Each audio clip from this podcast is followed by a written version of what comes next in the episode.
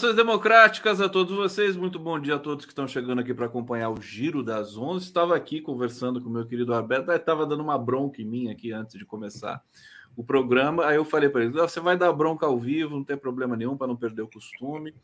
É, estamos ao vivo aqui pela TV 247, também pela TVT de São Paulo, é, pela Rádio Brasil Atual FM 98,9 e a TV Quirimurê, na Grande Salvador, Bahia, que, aliás, comemorou há quantos dias? Há três dias, a verdadeira independência do Brasil. Você comemora 7 de setembro, Arbex? Não. Por que deveria? Também não, também não. Eu, eu, eu, comemorava, né? Quando eu era. Quando eu não sabia, né? A verdade. E agora? O Brasil tem uma característica aqui no, no campo da, da historiografia ou mesmo da sociologia da sociologia historiográfica é, no Brasil vale muito aquilo que o Gramsci falava da revolução feita pelo alto ou das, das transformações ah, ao modo prussiano. O que quer dizer isso? Quer dizer que no Brasil as grandes transformações do Brasil ao longo da história elas sempre se deram sob o controle e hegemonia da classe dominante. Nunca houve um processo de real ruptura em que o, o, as classes populares conseguiram se erguer e impor uma derrota de classe decisiva à, à, à classe dominante. Então, por exemplo, quando você tem a chamada independência,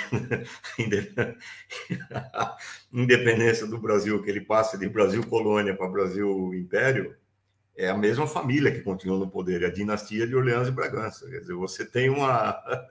Aí, quando passa do Brasil Império para o Brasil República, quem manda no Brasil, no Brasil República são os marechais do Império, Deodoro da Fonseca, Floriano Peixoto. Aí, aí quando se acaba a ditadura militar em 60, de 64, né, lá em 85, e passa para chamar a democracia brasileira em 85, quem manda no Estado são os mesmos da ditadura militar. O Sarney, que era o presidente da Arena, vira o presidente do Brasil. o SNI só muda de nome, vira BIM, é, ninguém é punido, não acontece nada. Quer dizer, é, então, isso aí me lembra uma, tem uma frase famosa de um filme do Luquino Visconti, o um filme chamado Il Gattopardo, baseado num romance de um, de um escritor chamado Tommaso de Lampedusa, em que eles estão discutindo a, a proclamação da República na Itália e como é que você vai unificar a Itália e etc e tal. Os destinos da Itália que ainda não eram unificados tal. E aí você tem dois, dois caras lá conversando, dois caras da elite conversando tal. Aí um, um, um vira para o outro e fala assim: é preciso mudar tudo para que tudo continue exatamente como sempre foi. Essa é a história do Brasil. Então, quer dizer, em 2 de julho, não. Lá na Bahia teve realmente um movimento de ruptura, etc e tal. Assim como você teve a conjura baiana, que ninguém fala da conjura baiana, que foi muito mais radical, muito mais importante e muito mais profunda do que a mineira. Por que, que ninguém fala da conjura baiana? Porque os líderes da conjura baiana eram negros. Eram negros, é, postulavam o abolicionismo, queriam realmente abolir com a escravidão. A, a, a mineira não. A mineira não falava em abolicionismo, passava longe disso. E, além do mais, a conjura mineira você tinha Tiradentes, né? uma figura assimilada a Jesus Cristo. Assim, né? Você vai criticar o Tiradentes também, coitado? não, não estou criticando, é uma figura, é uma figura europeia. É brincadeira. Você viu que eu tenho que aguentar aqui. Destrói toda, toda a história brasileira no lixo, mas não sobrou nada. Mas é verdade. O, o Arbex, aliás, não fica, não fica falando muito de ele gatopardo, cinema, essa coisa sofisticada, que vão começar a chamar você de historiador e sociólogo aqui. Cuidado, hein? Você, não, você de é um jornalista. Não, não, essa cultura ah, toda. Historiador aí, tudo bem. O Marx não era um historiador? Marx era um historiador. Sociólogo é mais grave, mas historiador tudo bem. O, o, resumindo, resumindo, é. É, é, primeira experiência democrática que o Brasil teve foi em 2003, ou não? Não. Não? Não. não. não. É, isso remete à frase do Lula, famosa, né, sobre o, a democracia ser relativa. Pô, eu ia fazer essa pergunta para você, você já antecipou. Droga. Então fala para gente. Olha, o Einstein tinha uma frase que ele dizia o seguinte: tem duas coisas que duas coisas que eu acho que são infinitas. O Einstein dizia: o universo e a estupidez. o universo eu tenho dúvida se é infinito ou não. Agora, a estupidez. Esse pessoal que fica criticando o Lula por causa dessa frase é de uma estupidez infinita. É, eu, eu, nunca vi tanta estupidez junta. Eu, eu começo respondendo o seguinte: quando você fala é, se a democracia é relativa ou não, eu começo perguntando o que é democracia. A, a primeira resposta que você tem que me dar, se você for um sujeito pensante, que tem dois neurônios funcionando, etc. e tal, você vai falar: depende do que você entende por democracia. Para eu definir o que é democracia. O que você entende por democracia? Ora, só essa pergunta, o que você entende por democracia, já demonstra que a democracia é relativa. É relativa a quê? Aquilo que eu entendo por democracia. então vamos pegar assim. Não, não, democracia é o direito da, da população escolher o seu representante a cada X anos. Ah, é? Então os Estados Unidos não são uma democracia, certo? Como assim? Ué, em 2016, quem ganhou as eleições no voto popular? A Hillary Clinton. Ela ganhou com 4 milhões de votos a mais do que o Trump. E quem foi eleito? O Trump. Ué, como é que você explica essa mágica? Porque nos Estados Unidos não se respeita a democracia. Porque... É, eles, eles dizem que é por questão do colégio eleitoral. O colégio coisa. eleitoral foi criado no contexto escravista para impedir é, que você tivesse dentro do, do, das instituições dos Estados Unidos qualquer maneira de, de colocar em questão o regime escravista. Então eles queriam criar uma cúpula, um, super, um super eleitor, que é o eleitor representado pelo colégio eleitoral, que é o cara que vai garantir a continuidade do sistema. Então, a origem da, do voto eleitoral lá nos Estados Unidos é uma origem escravista. Ou então vai falar, não, não, a, a, a, democracia é o direito que tem todos os cidadãos de, de ter acesso à educação, à saúde. Então, de novo, os Estados Unidos são democracia? Tem mais de 40 milhões de pessoas passando fome oficialmente, que depende do food stamp. Fora aquelas outros milhões de pessoas que de, dependem de, de Rotary, de Lions e o cacete. Ou então vamos para a Europa. Democracia e liberdade de expressão. Ah, é? Na Alemanha não tem liberdade de expressão, tem censura. O Estado censura a imprensa na maior. Na Alemanha, hoje, se você convocar uma manifestação hoje em defesa da Palestina, você vai preso por antissemitismo, porque os caras conseguiram passar essa lei na Alemanha. E por aí vai. Então, ah, não, a, democracia é o respeito aos direitos. É, individuais das pessoas. Ah, é? Então a Margaret Thatcher é completamente antidemocrática, porque ela foi a primeira a falar que, que não existe, não existem sociedades, o que existe são interesses privados e as, indivíduos privados, seus interesses e suas famílias, que é a fundação do neoliberalismo. Então, meu amigo, aonde no mundo tem democracia? Eu quero que alguém É, a rigor não tem nenhum lugar do mundo. Você vai falar que no Brasil tem democracia? No Brasil não tem democracia. Como é que você vai chamar de democracia um país que assassina 60 mil jovens negros nas periferias das grandes cidades cada ano? E isso não é estatística do Arbex, isso é uma estatística da ONU. O Brasil promove o genocídio da juventude negra entre 14 anos e 30 anos de idade nas periferias das grandes cidades. E isso há décadas que funciona dessa forma. Como é que você vai chamar de democracia um país como o Brasil, em que 10% mais ou menos das pessoas, da população, consegue ler um livro e extrair sentido do livro que leu? Como é que você vai chamar isso de democracia? Não existe, meu amigo, não existe. Então eu queria que algum desses palhaços que ficaram enchendo o saco do Lula aí por causa dessa declaração me explicasse aonde tem democracia no mundo, se eles, se eles conseguirem. Inclusive no Brasil. Então, o que houve no Brasil não é que a eleição de 2013 assegurou democracia, coisa nenhuma. O Brasil está muito longe da democracia. O que acontece é que você tem um movimento vasto pela democracia no Brasil, que é o movimento PT. Esse movimento é colocado numa camisa de força pela elite brasileira que quer destruir esse movimento. E a prova de que ela quer destruir esse movimento é que ela fez o impeachment da Dilma e ela botou Lula na cadeia. Então, ela não consegue destruir esse movimento, embora ela tente de todas as formas. E o que existe no Brasil é uma tensão permanente entre o Estado brasileiro, que é reacionário, escravista, antidemocrático, fascistoide, etc. E, tal, e esse movimento da sociedade brasileira, que vai contra o Estado.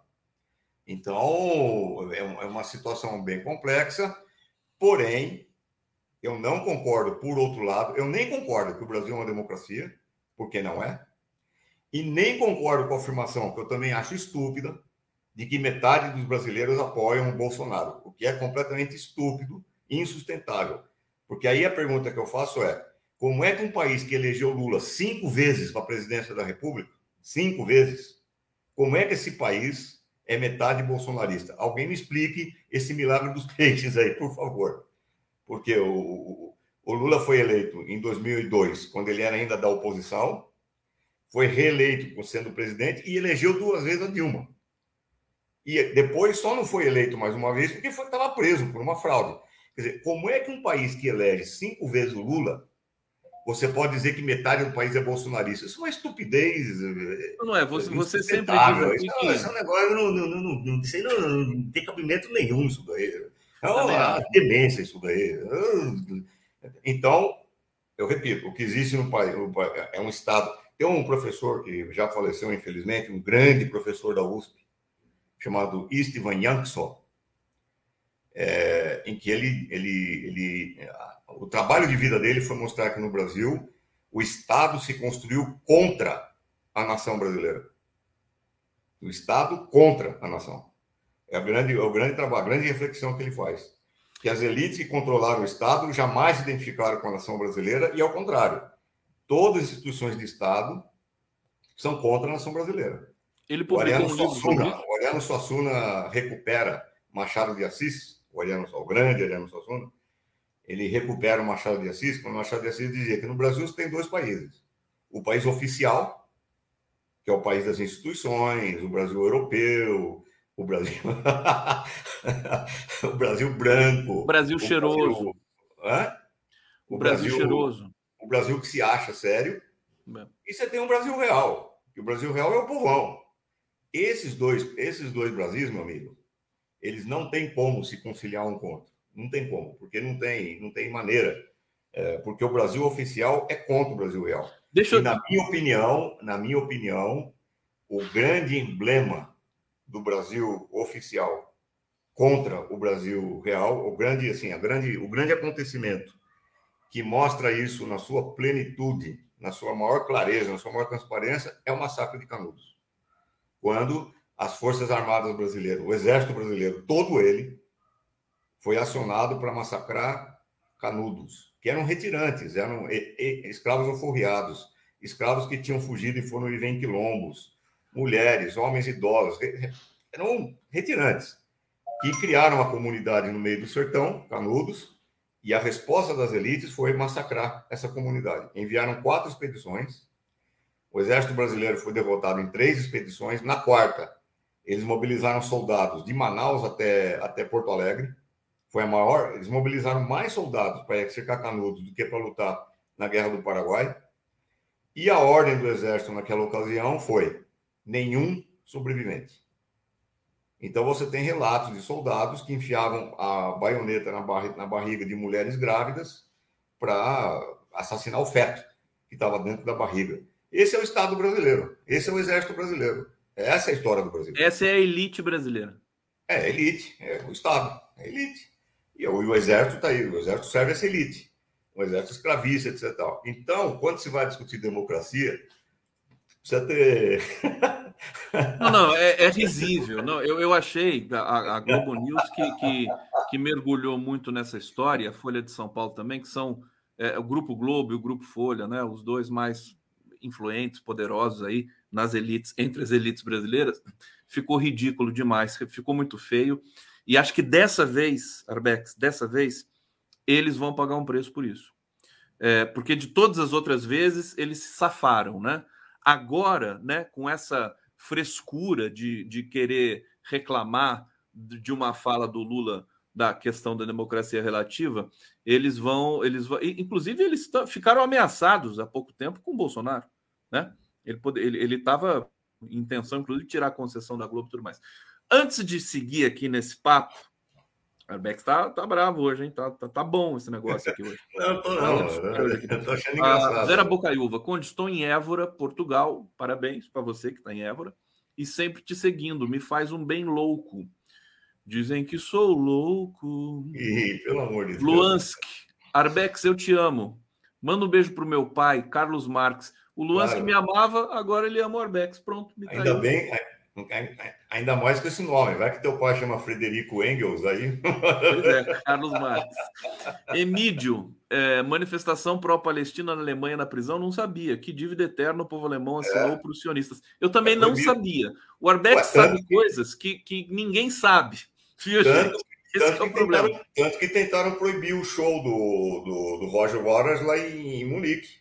Tentaram proibir, não conseguiram, mas tentaram proibir. A, a pretexto de antissemitismo. Mas não foi um segmento que entrou para embargar o show dele? É claro, claro que é um segmento. É um segmento. Mas aí ele. Não, mas foi proibido. Foi proibido. Ele teve que entrar com processo, com recurso, etc. e tal. Foi proibido, as autoridades proibiram. Eu quero falar com você sobre um, um massacre, não sei como chamar, né? Enfim, a violência, o genocídio em Jenin, é, é, na Cisjordânia. Eu sei que você está muito é, atento a isso. Elizabeth Coutinho, se a democracia não é relativa, é porque existe a democracia absoluta. Só não sabemos onde. Nem o Jorge você, nem Luiz o Einstein, Santos, diga. Nem você, nem o Einstein. Porque... Nem o Einstein, ninguém. Aliás, o Estadão citou, citou o Einstein no, no editorial que ele fez, né? Contra Quem? o Lula. O Estadão. Ah, pelo amor de Deus. Elizabeth Coutinho, se a democracia não é relativa. Ah, não, isso aqui eu já li, caramba. É, Jorge Luiz dos Santos, quando tem que explicar demais, já perdeu o debate. É sério isso? Você, você acredita nisso? Quando tem que explicar demais? Eu acho que as coisas verdadeiras são simples. Eu acho que não, não tem que ficar enrolando. Então por que, que você está explicando tanta coisa aqui pra gente? Eu não estou explicando, estou dando risada aqui. Agora, não, você sabe que ontem, gente, vamos, vamos, participar, porque vamos aproveitar aqui que a gente precisa passar o Brasil. É, é, eu vou usar o clichê do Boris Casoy, aquela, aquele estúpido, né? É, passar o Brasil a limpo, mas de verdade, né? Porque é um país de faz de conta, essa história oficial brasileira é nojenta, né? É, e agora a gente tem a oportunidade de fazer isso, esperamos, é, e, e tomara que o povo brasileiro tem esse ímpeto, né? Eu fiquei imaginando o seguinte: se um dia o Brasil entrar em guerra com algum país, qualquer país, a imprensa brasileira e, as elites brasileiras vão ficar, vão, vão ficar do lado do, do inimigo, não é? Depende. Depende do que, que o inimigo quer. se ela lucrar com o inimigo, ela vai sarear o inimigo. A, Mas é. a burguesia brasileira é como uma prostituta que quer a melhor remuneração possível, né? Isso é a história da burguesia brasileira. Então, ela vai para onde dá lucro para ela. Tanto que na Guerra do Paraguai não foi ela, que não, foi os, não foram os, os, filhos da burguesia que foram lutar no Paraguai, foram os, os negros. Escravos, né? os negros. Tem um, tem um episódio no Rio Grande do Sul que é famoso, é, pouca gente, que é famoso, não é importante, pouca gente conhece, é que quando os negros voltaram lá para o Rio Grande do Sul, armados, libertados e treinados na guerra, porque eles foram lutar na Guerra do Paraguai, quando eles voltaram da Guerra do Paraguai para o Rio Grande do Sul, ah, os donos de terra, os latifundiários gaúchos, ficaram em pânico, né? Falaram, bom, o que nós vamos fazer agora com esse monte de negros armados, treinados, etc. e tal. O, o pessoal lá do Sul, Bento Gonçalves, etc. Tal, entrou num acordo com o Exército Brasileiro e conduziu o batalhão formado só de negros para uma emboscada. Foram todos massacrados pelo Exército Brasileiro. Então, isso daí dá uma demonstração do que é a burguesia brasileira, né? do que é a classe dominante brasileira. Como é que eles Você acha que dá para, assim, só para a gente fechar esse, essa reflexão e falar da, da Palestina na, na, sequência aqui. É, tem chance da gente superar esse, esse, esse, esse, passado tão. Se a gente não encarar de frente isso, você acha que a historiografia brasileira já, já fez essa curva? Por exemplo, como é que você sabe de tudo isso? Porque você teve acesso à literatura que te deu uh, essas informações. Francamente, não entendi a pergunta. Você não entendeu? Não, eu estou dizendo o seguinte: existe um, um, um setores de, democráticos da, da, da, da, da historiografia, enfim, da, da, da uh, do jornalismo brasileiro que, que investigam, que trazem que, à tona certas verdades inconfessáveis, né? E, e, que, se com base nisso a gente tem uma chance real agora, depois da catástrofe que nós atravessamos, é, de, enfim, fazer valer. Vou dar um exemplo é, básico para vocês. O, o para você, o Lula foi no, no 2 de julho na Bahia, né? Quer dizer, já está mudando essa concepção é, oficia, oficialesca do Brasil, né? Enfim, faz o que você quiser com a minha questão. Não, ela está mudando num contexto muito específico, em que você tem um dirigente como Lula, eleito pelo povo brasileiro contra a vontade das elites. Mas, por outro lado, eu enviei antes do nosso programa agora um documento que acabou de sair, uma, uma pesquisa publicada pela agência pública, está aí no teu WhatsApp que eu enviei, é, com dados da, de pesquisadores da Unifesp, mostrando que os vínculos da Folha de São Paulo com a ditadura militar eram muito maiores, muito mais profundos do que aquilo que a gente sabia. Então, mas o que, é isso? É trabalho de alguns pesquisadores, algum trabalho sério de alguns pesquisadores numa universidade pública, que é a Unifesp, e que está sob ataque, esteve sob ataque durante esse tempo todo por ser uma universidade pública, e que foi publicada por uma agência, agência pública, que é uma agência de jornalismo independente, etc. e tal, cujo alcance é muito limitado. Isso não vai sair no Jornal Nacional. Isso não vai sair para milhões e milhões de pessoas por meio da grande imprensa, etc. E tal. Isso vai ser é como é como o nosso programa aqui. É, por mais que esse podcast seja interessante, não por minha causa, mas por causa da história do podcast, etc. E, tal, e por mais que ele levante questões com muitos convidados importantes que vêm aqui falar de muitas coisas importantes, o teu podcast atinge o quê? Atinge um determinado número muito limitado de pessoas. Então, o, o, o problema é que, que essa é a grande é a grande armadilha né, quando se diz que no Brasil tem liberdade de expressão. Né? Quando, ah, não, tem liberdade de expressão, tanto que o Conde pode fazer o podcast dele, o Arbex pode falar as coisas que ele fala lá, qualquer um pode falar o que quiser, eh, e a rede social, etc. Não, não é assim. Porque se tudo isso é verdade, por outro lado, quem é que monopoliza, quem é que monopoliza o poder de dar visibilidade a certas notícias e de ocultar um monte de outras notícias? Quem tem esse poder? No Brasil são cinco, seis famílias. A família Roberto Marinho, a família Marinho, que é a Rede Globo, a família Bramavel, que é o SBT, a família de Deus, a família Saá, que é a Bandeira Frias, que controla o UOL, a Folha de São Paulo, uh, e, e, e, bom, tem um grupo Abril, e, agora a CNN, que tem lá o bilionário lá da CNN. Acabou. Essas famílias, esses seis, sete grupos, têm o poder de dizer aquilo que no jornalismo nós chamamos de agenda setting, o estabelecimento de uma agenda. Eles têm o poder de dizer o que é notícia e o que não é notícia. Eles têm o poder de chamar o Maduro de ditador. Eles têm o poder de dizer que, Israel é uma democracia, quando na verdade é um país que pratica o apartheid.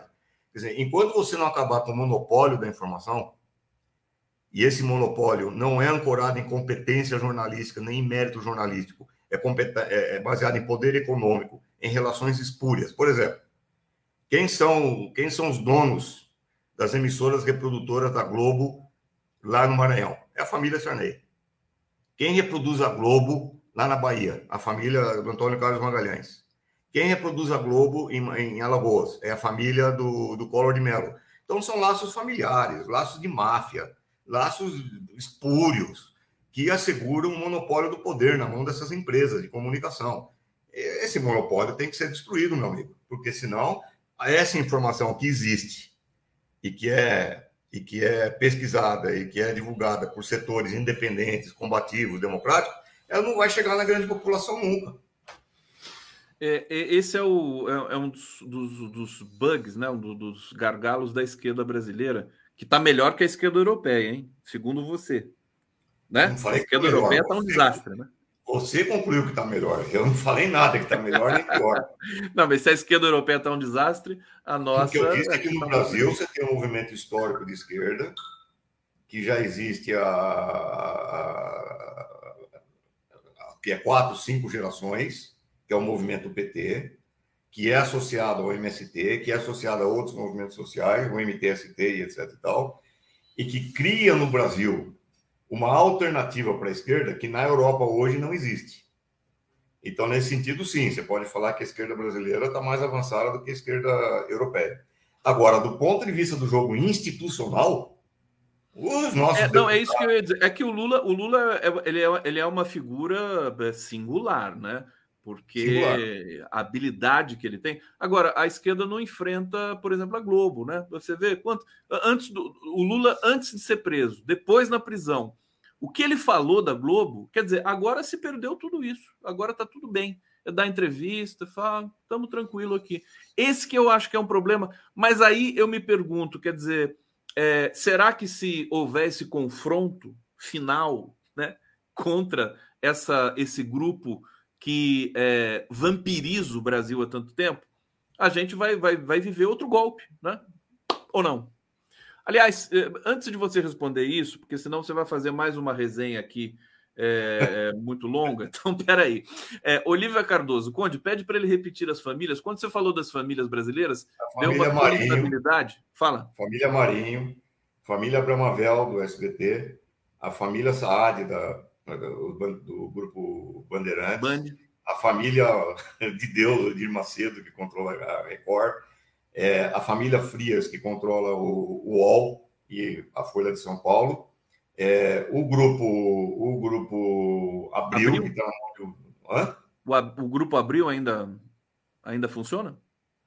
Funciona. É, ele era da família Tívida, que vendeu, o, uhum. vendeu para o grupo, eu acho que é para o BTG, Pactual. E, e, e, os bilionários brasileiros, o Itaú Unibanco? O que, que tem isso?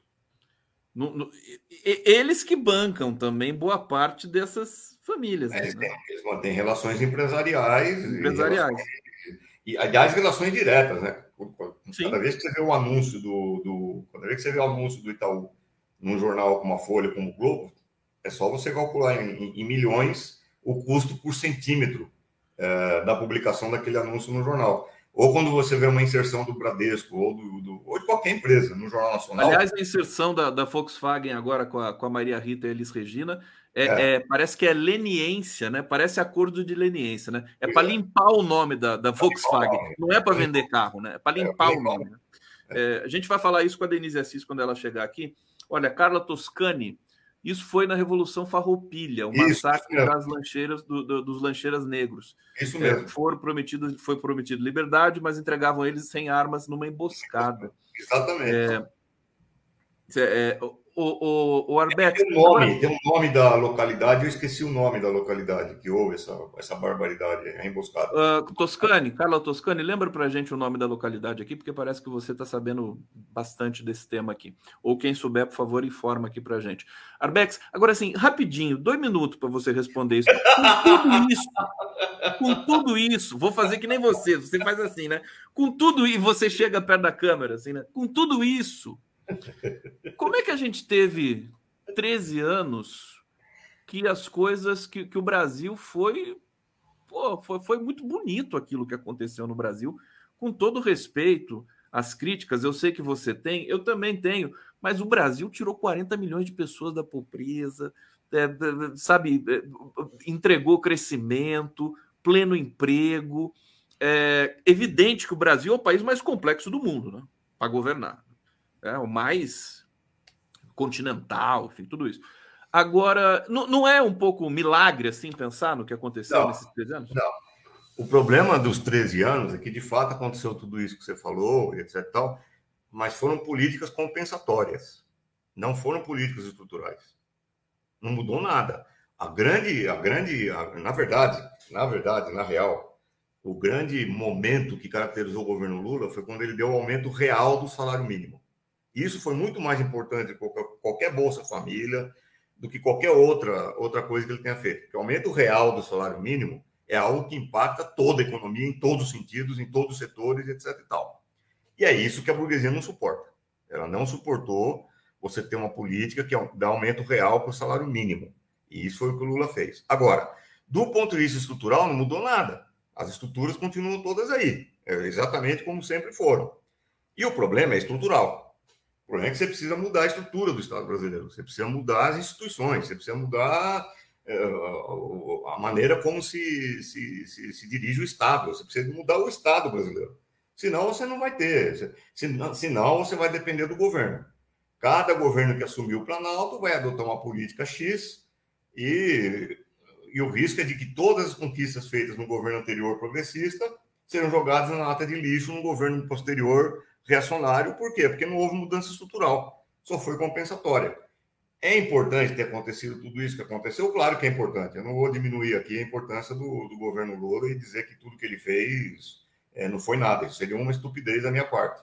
Claro que foi importante, mas não foi suficiente precisa ter mudanças estruturais no Estado brasileiro. A classe dominante brasileira é uma classe escravista, é uma classe que não conhece limites, que não admite limites, que não admite qualquer forma de controle. Mesmo nos países mais capitalistas do mundo, você tem, por exemplo, o controle social da mídia, coisa que aqui no Brasil você fala em controle social da mídia, a classe dominante é, não aceita. É, você tem em qualquer, em qualquer país é, desenvolvido do país, você tem um processo de legislação sobre a terra que impede a formação de latifúndios ou que restringe muito a ação dos latifúndios em benefício de um bem maior, que é a segurança alimentar, etc. E tal. Aqui no Brasil não se admite.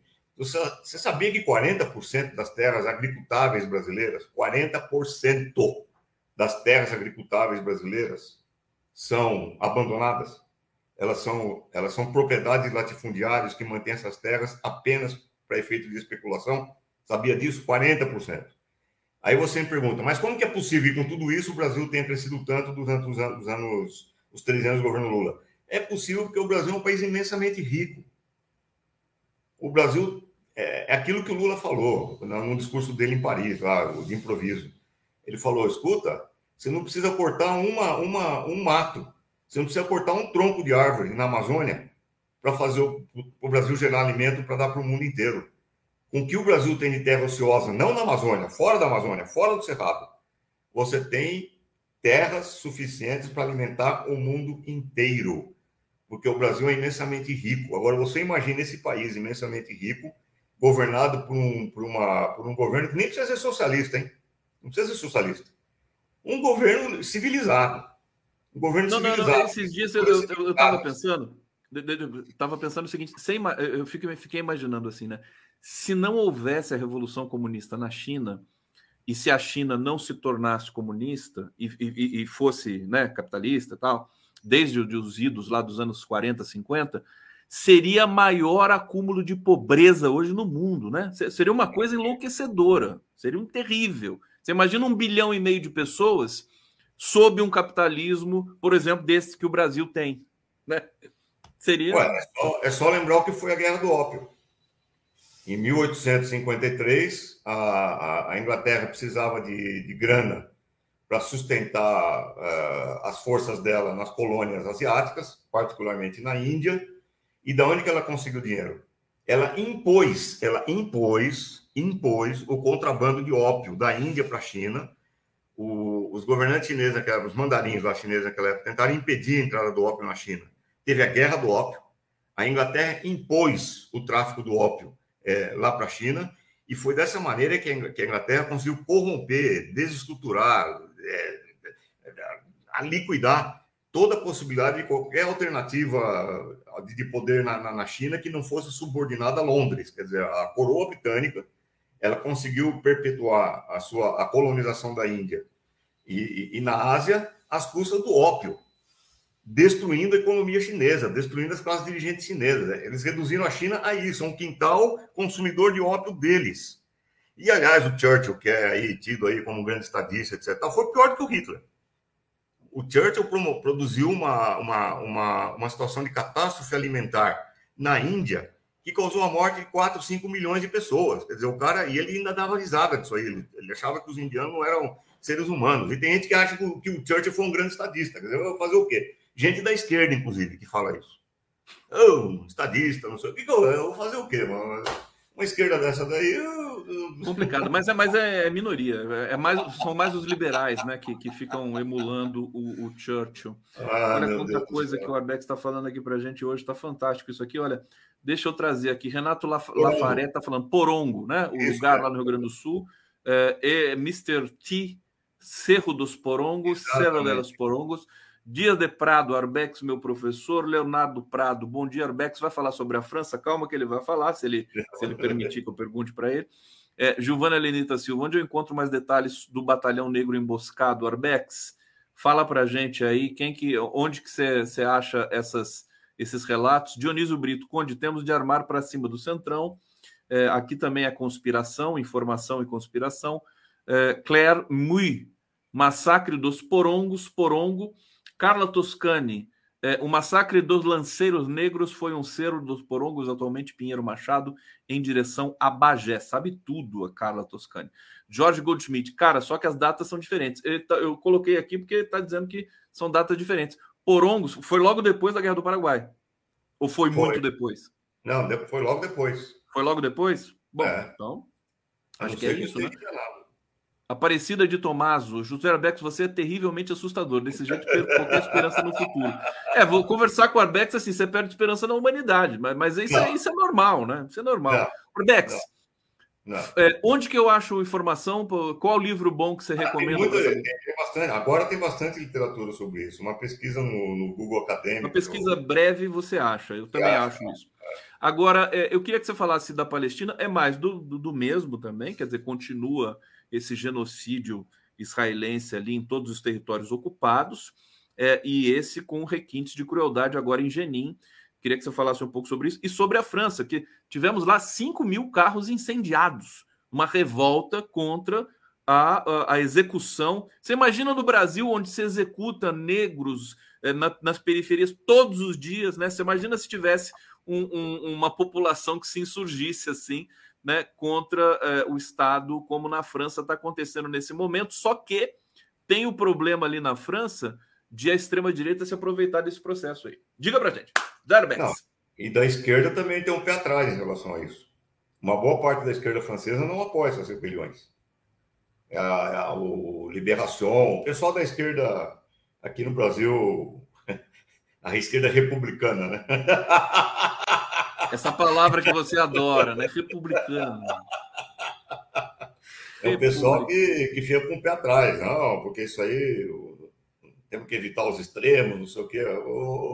é. Mas sobre Genin, a primeira vez que eu, que, eu, que eu ouvi falar de Genin foi em 2002. Eu fui para lá com 20 pessoas, nós fomos representando o Fórum Social Mundial, é, numa situação que a casa do Arafá, lá, o estava cercada por, por, Israel, eles estavam bombardeando lá o, a casa do Arafá, e nós fomos prestar solidariedade a, ao Arafá. E quando nós chegamos lá em Ramallah, né, onde, onde fica o quartel, ficava o quartel-general do, do Arafá, estava sob toque de recolher.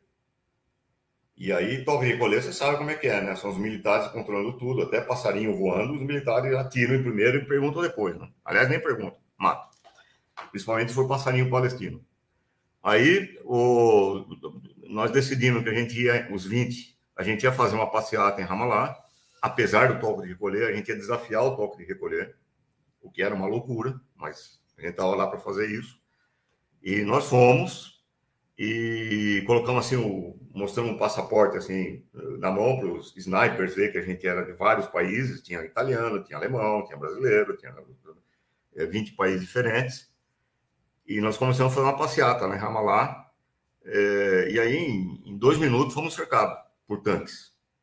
É, os caras tentaram tirar o nosso passaporte, nós não, não, deixamos. E aí eles viram que a gente não ia recuar. Sabe o que eles fizeram? Eles apontaram o, o tanque, os tanques de guerra apontaram os canhões para um único hospital funcionando em Ramallah. Hospital palestino. E eles falaram para nós: se vocês continuarem essa passeata, nós não vamos mexer com vocês, porque isso vai criar um, um incidente internacional e é isso que vocês querem. mas nós vamos destruir esse hospital. Ou seja, o exército de Israel, o democrático exército de Israel, o valente e heróico exército de Israel, ameaçou destruir o único hospital funcionando na Palestina, lá em Ramallah, para acabar com, a nossa, com o nosso movimento. Ali teve choro, os palestinos começaram a chorar, a população local, etc e tal. E aí nós, a gente não entregou os passaportes, mas ficamos sentados no chão, deixaram a gente cinco horas sentados no chão até expulsarem a gente de lá. É assim que Israel age, né? Eles não, eles não hesitam em destruir o hospital para impedir uma manifestação. Esse é o exército do apartheid de, de Israel. É isso, é isso que eles chamam de exército democrático. E, uh, e aí a gente soube que em Jenin tinha tido um massacre. É, nós fomos para Jenin. É, em Jenin, eu me encontrei com vários representantes da esquerda israelense importantes. O, tem dois que eu acho que já morreram, Uri Avineri, é, que foi criador do movimento Gush Shalom, que é um movimento que, desde a criação do Estado de Israel, ele previa ele propunha a criação de uma região semítica em que dava direitos iguais para todos os povos semíticos, judeus, judeus, árabes, todo mundo, o mesmo povo, na verdade. Era isso que ele propunha. E o Gershon Knispel, que também era um militante ativista israelense, artista plástico, que morou no Brasil, etc. e tal. Esses dois já morreram. Mas eu encontrei com vários, vários representantes nessa passeata em Jenin é, de manifestação de apoio ao povo palestino e contra o massacre de Jenin. E ali eu entrevistei com pessoas que viviam como refugiados ali. Meu, as, os relatos que eles fizeram, é, até hoje, eu, até hoje eu, eu tenho pesadelo com aquilo que eles contaram. Essa história toda eu contei num livro que foi saiu sob a forma de um relatório da, dessa comissão, da, dessa, dessa equipe do Fórum Social Mundial, o livro chama Terror e Esperança na Palestina, que foi lançado em 2002 pela editora da Caros Amigos, é, da, da defunta Caros Amigos, né? Qual é, era a editora da Caros Amigos? Todas, todas essas histórias estão contadas. Oi? Casa Amarela? Não era Casa, Casa Amarela. Amarela? Casa Amarela é editora da Caros Amigos. É, será que a gente acha o livro ainda por aí? Deve estar esgotado, né? Não sei. Deve voltar. Tem, tem que republicar isso. O, o Arbex, vou, vou pedir para. Deixa a França para a próxima, porque inclusive a Denise Assis vai comentar um pouco aqui também, porque nosso tempo estourou. É, e, enfim, sempre, sempre, sempre terrível ter que aguentar tantas verdades. assim. Aliás, não é verdade. São, são, são leituras do mundo é, que, que, é, digamos, muito mais consistentes do que as leituras que estão em, em ação hoje em dia, né? Para não usar o termo verdade, que é um termo perigoso. Zerbex, tudo bem? Hoje foi. Gostou? Deus te abençoe. Que Jesus te convoque. Glória. Glória a Deus, Zerbex. Obrigado, querido. Até a próxima. Tchau.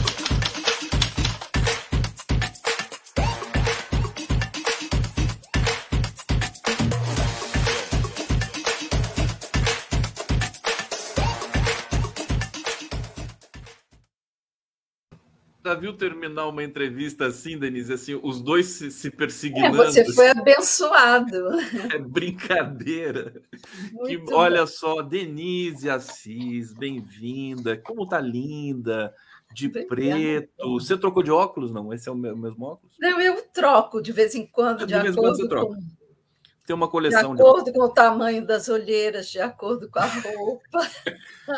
Cabelo impecável. Essa é a Denise Assis. Que coisa. Vamos lá. Denise, temos semanas fatídicas é, para o país, né? É, para não falar da, da reforma tributária, aliás, que nós vamos falar aqui. É, vamos começar, porque tem, tem muita coisa que, eu, que você vai comentar hoje aqui. É, eu acho que eu vou passar para você fazer um preâmbulo, né? Porque eu acho que é importante você trazer a tua visão do noticiário é, e depois a gente vai pensando tema por tema é, para a gente avançar aqui nesses 40 minutos que serão fantásticos com a Denise Assis. Tudo bom? Fantástico, tomara. Tudo Acho bem. que tomara. É. Escuta, Conde, o noticiário está dando um respiro para nós, né? A economia avança, o Galípolo no Banco Central, junto com Ailton Aquino, primeiro negro, funcionário de carreira elevado à condição de gerente de fiscalização, e daqui a pouco, com a chegada do Galípolo à presidência, que é isso que está sendo ensaiado, é, pode ser até que o Ailton tenha um, um outro papel, né?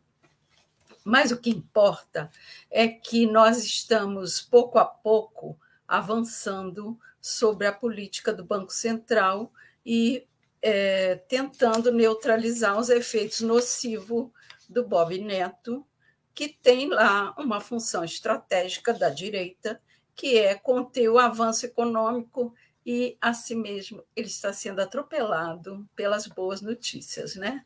Bolsa a, a 120 mil pontos no Ibovespa, é, dólar caindo a 4,78, enfim. E a reforma tributária avança de um modo muito interessante, porque está um cabo de guerra, mas um cabo de guerra é, muito silencioso do ponto de vista assim, é que todos se armaram para a guerra, porém ninguém diz essa isso aqui é um ponto fulcral para mim.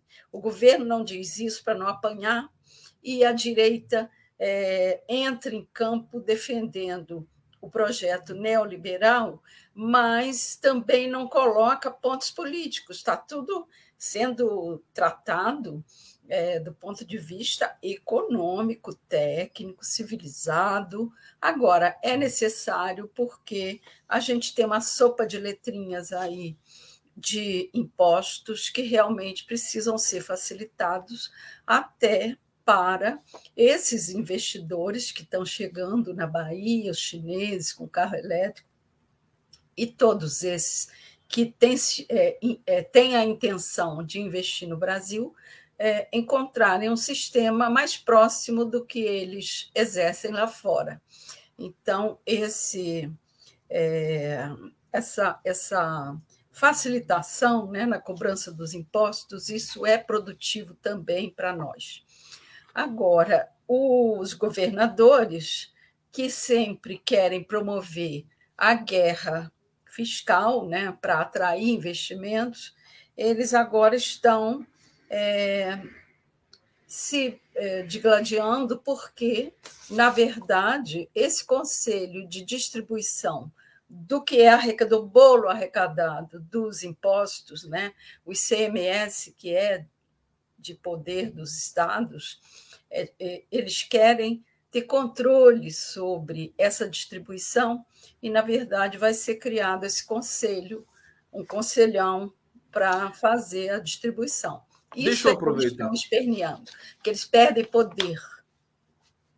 Perdem poder. A gente sabe que tem prefeitos e governadores pressionando para adiar essa votação. É, agora, é, a gente percebe que existe um empenho muito grande do Arthur Lira nessa aprovação, e acho que alguns setores, inclusive do próprio Centrão, e é isso que eu queria saber de você, aqui no nosso início de resenha. É, essa é, porque, porque é, um, é uma PEC, né? Projeto de emenda constitucional. É Precisa de 308 votos. Não Sim. é mais aquela maioria simples. Não. Eu, sinceramente, quando eu vi que era uma PEC, achei que está sob risco a aprovação dessa reforma. Qual o balanço que você faz sobre isso? Eu acho que está sob risco, mas tem o seguinte: vamos lembrar, isso aqui é uma fofoca, tá? Eu não gosto de fofoca, mas nesse caso aqui, eu adoro. Eu é importante a gente lembrar que houve uma denúncia sobre o filho do Lira que detém contas de marketing no Ministério da Saúde. Eis que na semana que o Lira está pressionando o governo Lula para tirar a Anísia Trindade da, do, do Ministério da Saúde, é, não, não sei se casualmente Lira foi chamado para um café no Palácio do Planalto com Lula, sem direito ao uso de celular, aquela coisa tete a tete. Depois dessa reunião, que foi dois dias após sair a denúncia do filho do Lira, Lira ficou tão calminho, mas tão calminho, que eu não sei o que botaram naquele café no Palácio do Planalto. Então, assim. Eu também fiquei desconfiado, Denise. O Lira está muito funcionário do mês. Não tá, mim. Tá, tá brilhando. Se tivesse aquela coisa de estrelinha, ele estava com cinco estrelinhas espetadas no uniforme. Então, assim, é, eu não quero dizer que o café teve a ver com essa calma, mas também não quero dizer que o Lira não está calmo. Está. Notoriamente, ele está calmo. Agora, ele está tendo que conter o centrão. Né? Então, assim, os processos quanto a ele avançaram, mas também depois desse café é, não estão correndo com a velocidade que estavam as denúncias. Agora, certo é que a sociedade liberal, o mercado aplaude a reforma e pressiona. Não só o mercado e os empresários que fizeram até aquele manifesto para ser justo. Hoje tem um, um, artigo daquela outra liberal, Zena Latif, né, que fez, cantou loas ao teto de gastos do Michel Temer, lamentou que o teto de gastos estivesse sendo substituído pelo arcabouço fiscal, ela escreve um artigo no, no Globo hoje, é, batendo palmas para a reforma e dizendo se necessário. E o Armínio Fraga ameaça né, a sociedade, ou fazem agora, aprovam agora, ou vocês vão se ferrar no futuro próximo. Então, assim, é, é uma pressão grande. Toda vez que Armínio Fraga entra em cena é, para fazer entrevistas desse tipo, você pode ter certeza que ele está falando pela Fiesp, está falando pelo mercado e está falando por essa mídia tradicional. Né? O Armínio Fraga então, é o porta-voz oficial das elites brasileiras. Exatamente. Então, você sabe que a pressão é grande, tendo Lira favorável, tendo o mercado favorável, a mídia favorável. Acho que o Centrão, que é essa massinha de modelar que vai se amoldando às várias situações, vai acabar cedendo. Fácil não é. Principalmente que nós estamos premidos pelo tempo, porque dia 17 eles entram em recesso. Então, ou vota até essa sexta, ou, ou vota mais. Semana que vem. mais. E aí, na volta, tudo voltará contaminado por um outro cenário, já mais perto das eleições municipais. Então, tudo vai ser muito mais encrenca. Olha, se aprovarem essa reforma tributária nessa semana, eu tiro o gorro. Eu tiro o gorro, não é o chapéu, tiro o gorro para o governo, porque é uma proeza, né? Uma, é uma proeza, proeza, realmente. É muito, olha, muito complicado. Muito complicado. Arte de fundo, o pessoal está me perguntando aqui, olha, a Marlene Costa, Conde, linda essa pintura de fundo. Muito bonito. Não me lembro de você ter falado onde esse artista tem Insta, pois queria ver a obra na íntegra e outras também. O nome da artista é Silvéria Ferreira. Ela não me mandou Instagram realmente a obra dela é leve, né? Ela está combinando, inclusive, com a é. Denise aqui, essa coisa hum. mais mais elegante, mais leve aqui. E Silvéria... aqui nós estamos a um frio de 14 graus. De manhã estava a 12. Você tá, eu estou sentindo frio vendo você é. agasalhada aqui. Toda agasalhadinha no nosso giro. Deixa eu voltar aqui para o bate-papo. O Hussein Brasil está dizendo obrigado, Lula, por seis meses magníficos de gestão. Sim. É, Sebastião Zuja Dutra, Denise está perfeita no seu pensamento. O Lula tem todo o apoio do judiciário e boa parte do Congresso. Assim, Lula baixou a crista do Lira. É. Eu acho é, que foi aquele café. Foi o café. É. Lira está quase tão calmo como a doce Denise. Denise, a gente ainda volta a falar da reforma tributária, mas vamos dar uma passeada é, no, nos temas picantes desta semana. Por exemplo, a briga dos Gomes é, lá no Ceará. É, que tá coisa, né? O Ciro muito. Gomes continua causando e aprontando por aí. O que, que você tem sobre essa, essa questão aí para gente? Olha, é, os CIDs, eles estão é, em campos opostos, mas existe ali uma amizade fraterna de irmão que a gente não vai é, ver dissolvida. Agora, o Cid está empenhado porque ele quer fazer uma alianção para o, as eleições municipais né, de 2024. Então, ele está empenhado em assumir a, a. Oh, meu Deus, como é que chama? A regional né, do, do PDT. Aliás, ele não quer assumir, não é a regional, ele quer tirar o André, o, o André Figueiredo. E ele assumir o lugar do André Figueiredo, que é o, o substituto do Lupe atualmente. É, o Lupe está licenciado, porque foi para o Ministério da Previdência e deixou o André Figueiredo no lugar. O André Figueiredo é pró-Ciro, e o Cid quer tirar o lugar do André Figueiredo para assumir o partido e é, anular a raiva, o, o, fígado do Ciro, que o Ciro não perdoa, o PT não vai perdoar nessa vida nem na outra.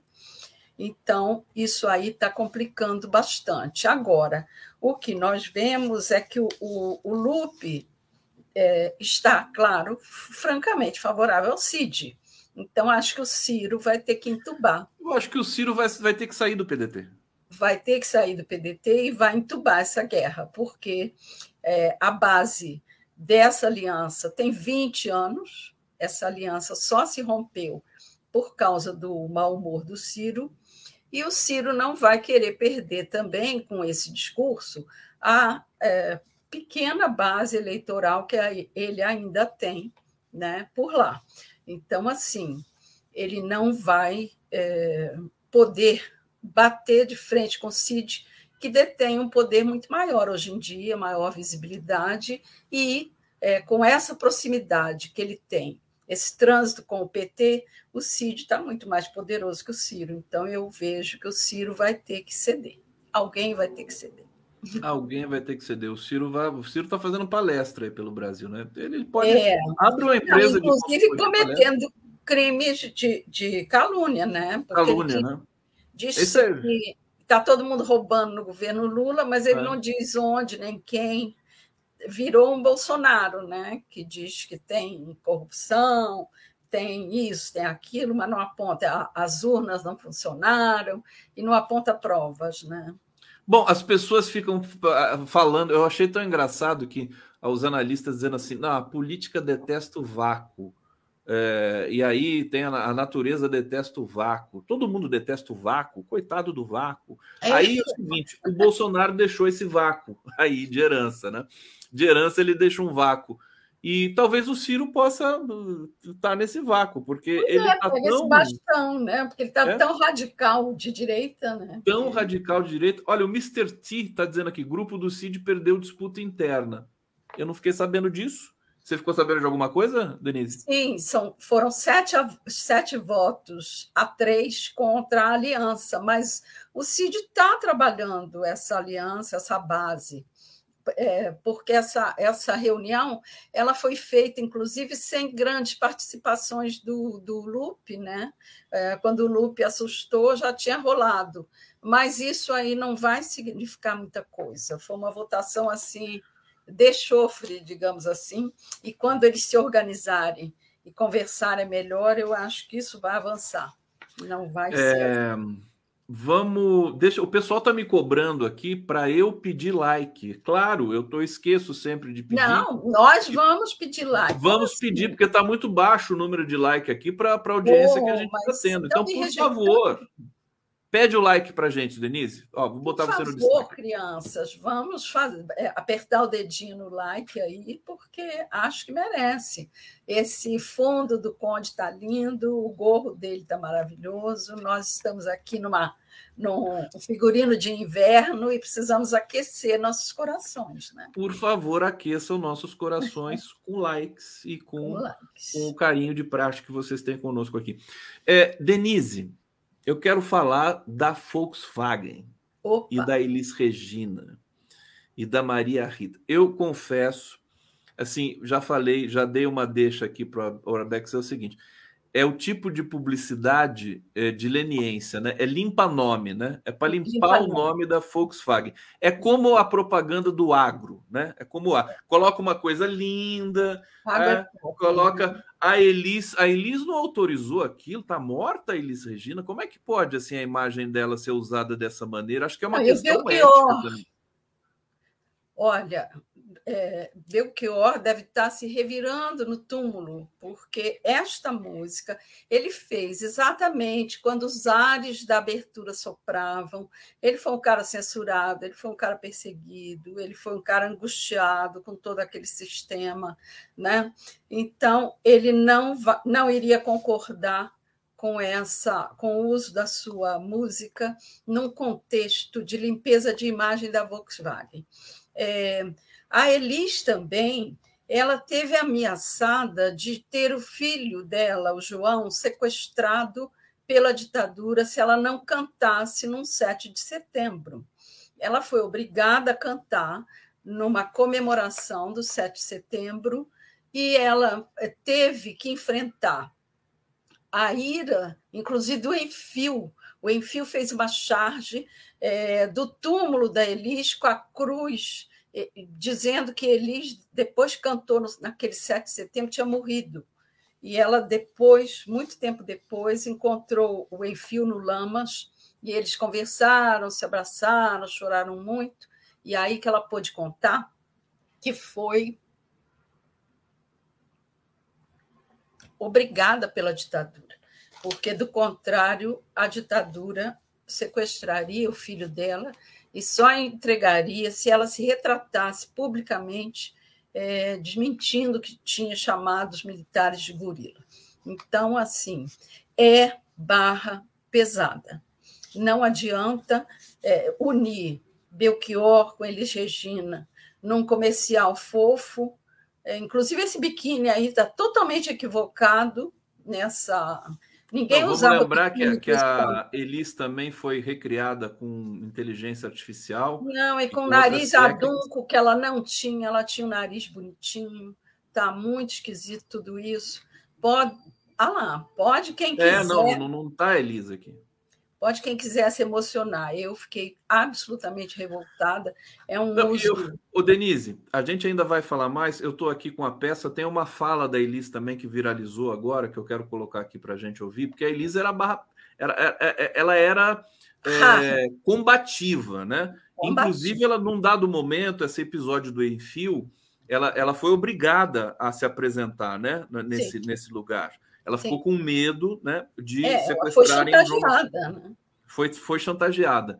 Mas ela, enfim, voltou a falar depois disso e botou Sim. a boca no trombone. Participou daquele primeiro de maio, lá em, em São Paulo, ao lado do Chico Buarque, do João Bosco, é, dando Sim. força para o sindicato quando o Lula estava lá né, fazendo aquela movimentação das greves.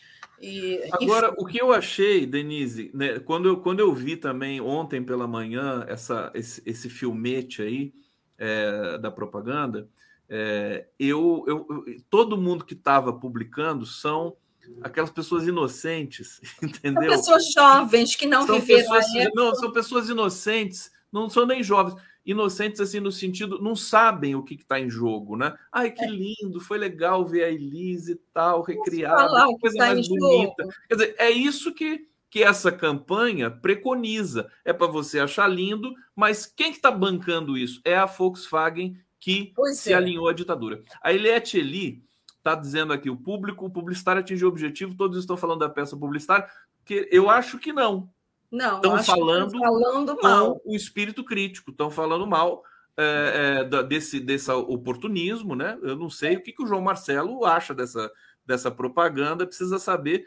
É, a Maria Rita está ali, enfim, ela, ela vai ser interpelada por isso em algum momento também, vai ter que falar. É, eu acho que Maria Rita está fazendo lá o seu papel de profissional da música, enfim, é, que está precisando ganhar, levantar uma grana ok, não vamos julgar a Maria Rita, vai fazer o trabalho dela, ok.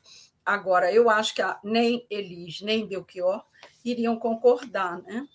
É, nossos ídolos ainda são os mesmos, mas as aparências não enganam mais, né? Então. Pois é. Olha só. Posso falar o... da Volkswagen, dessa história? Por favor, por favor. Olha, são 70 anos de Volkswagen no Brasil, mas essa história é muito sombria. Por quê? Nós, nós temos aí, na história da Volks com a ditadura, o seguinte: a Volks é, perseguia os seus funcionários que eram sindicalizados. E alguns na ditadura que é, tinham papel de liderança foram presos dentro dentro das instalações da fábrica da Volkswagen. É, o Lúcio, deixa eu ver o sobrenome dele, porque eu não tenho memória boa, Lúcio Belentani, ele foi preso aos 28 anos porque era sindicalista foi torturado dentro da sala de direitos humanos, lá do departamento pessoal da, da, da Volkswagen. Ele e outros passaram pela mesma situação, foram torturados dentro da Volks para entregar os companheiros. Então, ele depois pediu indenização. Em é, dezembro de 2012, o presidente da América do Sul, da Volks, de nome Pablo disse, é, aqueceu, admitiu que a, a Volks tinha feito isso. Isso foi aberto um processo pelos é, sindicatos do ABC, rolou um processo anos e anos. A Volks prometeu indenizar, distribuiu algumas indenizações, depois eles fizeram uma reunião pedindo que fosse feito um, é, como se diz isso? monumento aos torturados da Volkswagen. A Volkswagen se comprometeu a fazer um memorial é, com os depoimentos, com as fotos da época e tudo. Não cumpriu essa parte, isso ainda rola. E outra, a Volkswagen topou um programa de desmatamento imenso 140 mil hectares na Amazônia oferecidos pelos militares para ocupar a, a área que tinha servido de palco para a guerrilha do Araguaia. Então, assim, os militares não só é, foram os precursores do garimpo ilegal, cedendo para o Curió a, a, exploração ilegal de mineração na Amazônia, é, tanto que ele fez uma cidade com o nome dele, chamado Curianópolis, exatamente, que era sede do garimpo ilegal, que começou com Serra Pelada, esburacou toda aquela área. Área enorme, eu visitei, parecem crateras lunares, você fica assim, achando que está na Lua. É uma coisa impactante. São buracos enormes, verdadeiros é, boca de vulcão, é o que parece, né? É, cheios d'água, porque foi tudo desmatado, depredado, explorado ilegalmente, que os militares concederam numa reunião do alto comando com a, o Conselho de Mineração que o Curió explorasse a região com garimpo ilegal. E, ao mesmo tempo, é, chamaram a Volks e deram a ela 140 mil hectares de terra na região amazônica em 73, exatamente no final da guerrilha, para que ela desmatasse e ocupasse para expulsar de vez qualquer tentativa de reocupação da área por militantes e guerrilheiros. Essas fazendas, elas praticaram trabalho escravo, o, o, como eles não tinham mão de obra local para cuidar do gado e para ajudar a derriçar a Amazônia, porque ali se derrubou castanheiras, que é uma árvore que leva 50 anos para produzir uma árvore adulta. Eles derriçaram os castanhais, acabaram, desmataram e empregaram gatos, os quais eles não pagavam, eles é, fingiam que iam pagar salário, mas esses caras tinham que é, consumir comida. Então, eles criavam armazéns, fornecimento de alimentação, e os caras ficavam endividados, e quando tentavam fugir, eles eram é, recapturados e amarrados, tais como os escravos. Então, é uma situação análoga à da escravidão. Isso tudo patrocinado pela Volkswagen. Colocaram lá o gado Nelore, que foi precursor dessa desse agro que está agora né, produzindo carnes para friboi e de lá que vem esse gado todo, desse desmatamento promovido pelos militares. Por mais que a gente diga não quero mais falar de militar, eles voltam porque essas situações elas não foram resolvidas. A nossa transição ela não foi estudada da maneira que deveria. Por exemplo, está aí junto com os 70 anos da Volkswagen, pululando nas notícias a história da Folha de São Paulo, que foi trazida por, por um, um grupo que está é, estudando a situação das empresas, que é uma pesquisa promovida pela Unifesp. Fala, Conde. Eu vou, Vamos falar dessa pesquisa. O Arbex tinha falado também, você já tinha me mandado ontem, né? Agência pública, né? sobre, sobre a colaboração. Eu acho que tem.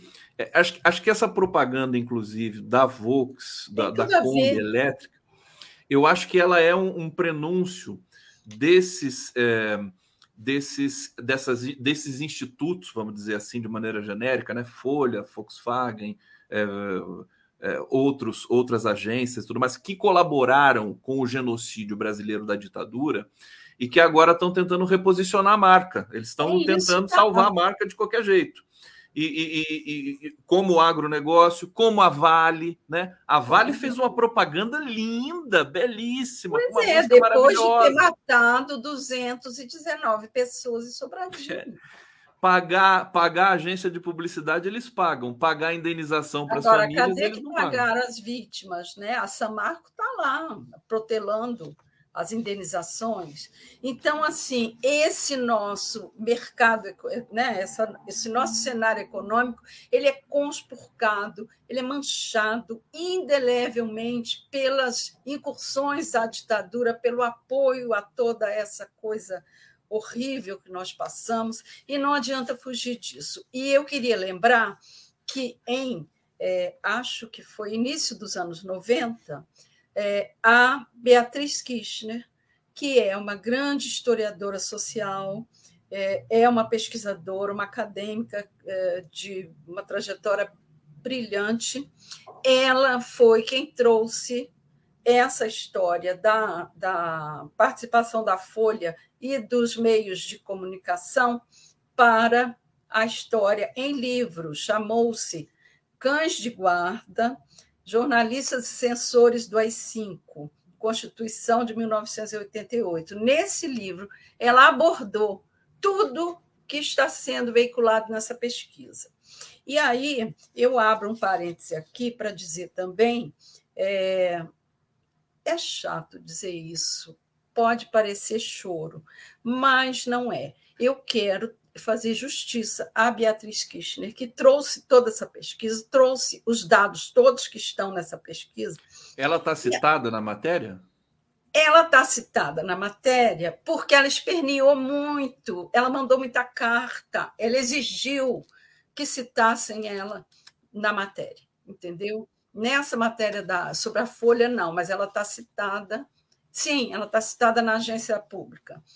Agora, o que não está citado é o meu livro, Propaganda e Cinema a Serviço do Golpe, que trouxe a listagem original, retirada dos documentos do IPES, é, dizendo, apontando todas as empresas que colaboraram com a ditadura e todos os veículos de mídia.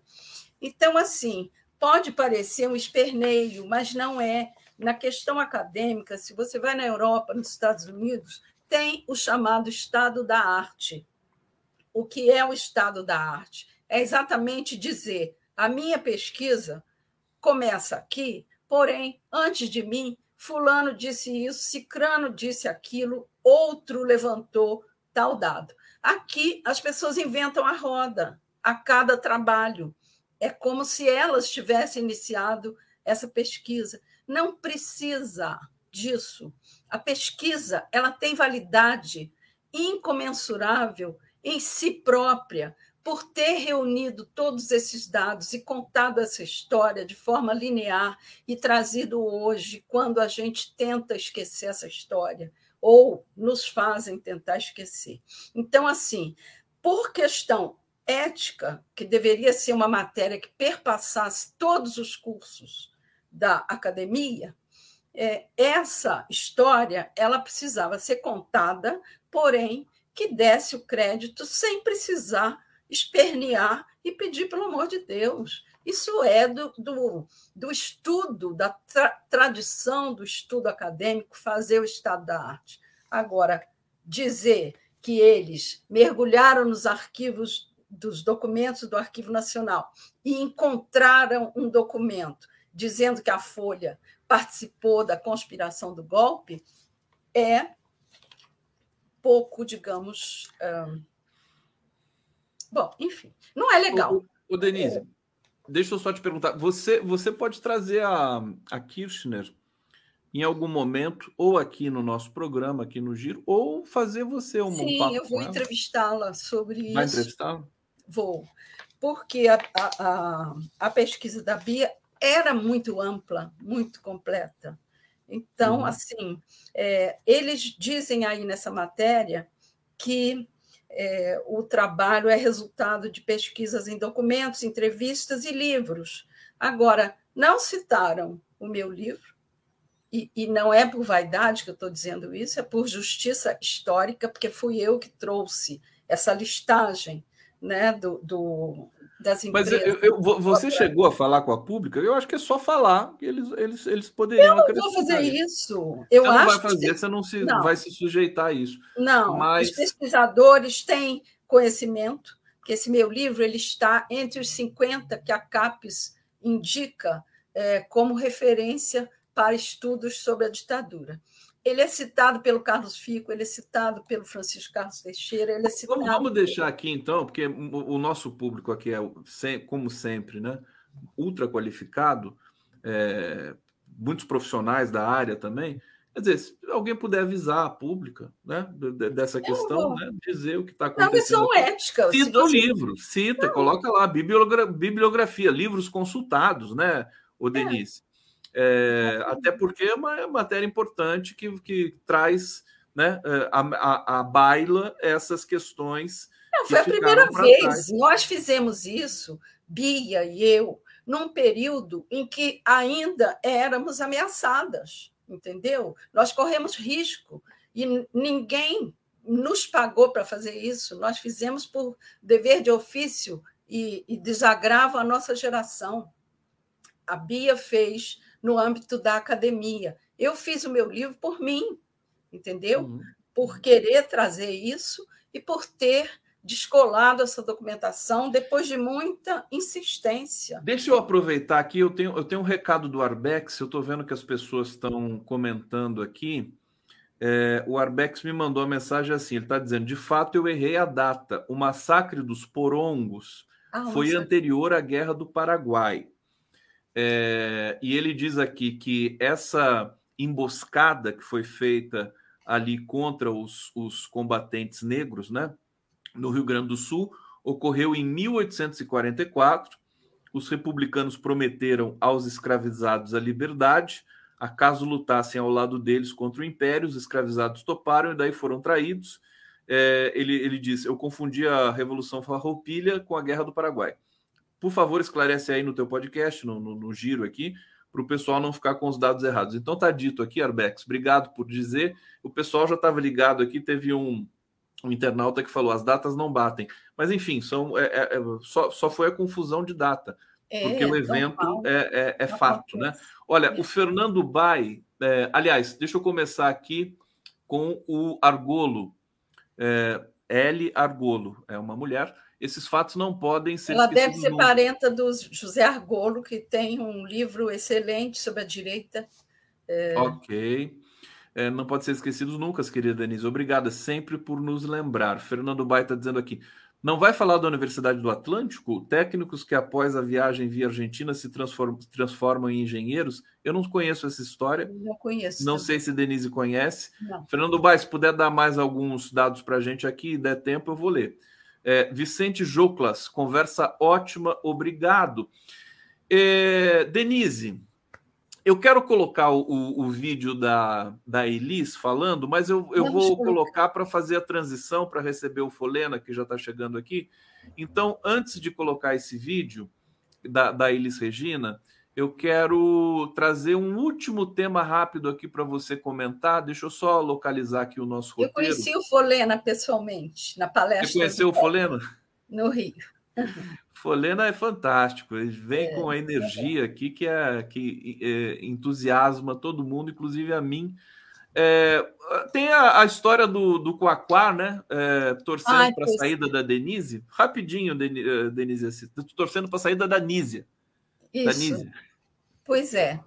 Então, o Quaquá é um quadro que detém uma popularidade enorme no Rio de Janeiro, se elege sempre, ele tem uma base muito consistente, porém, ele está sempre do lado errado. Quer dizer, não tem lado certo, mas enfim, é o lado é, controverso e polêmico da história, né?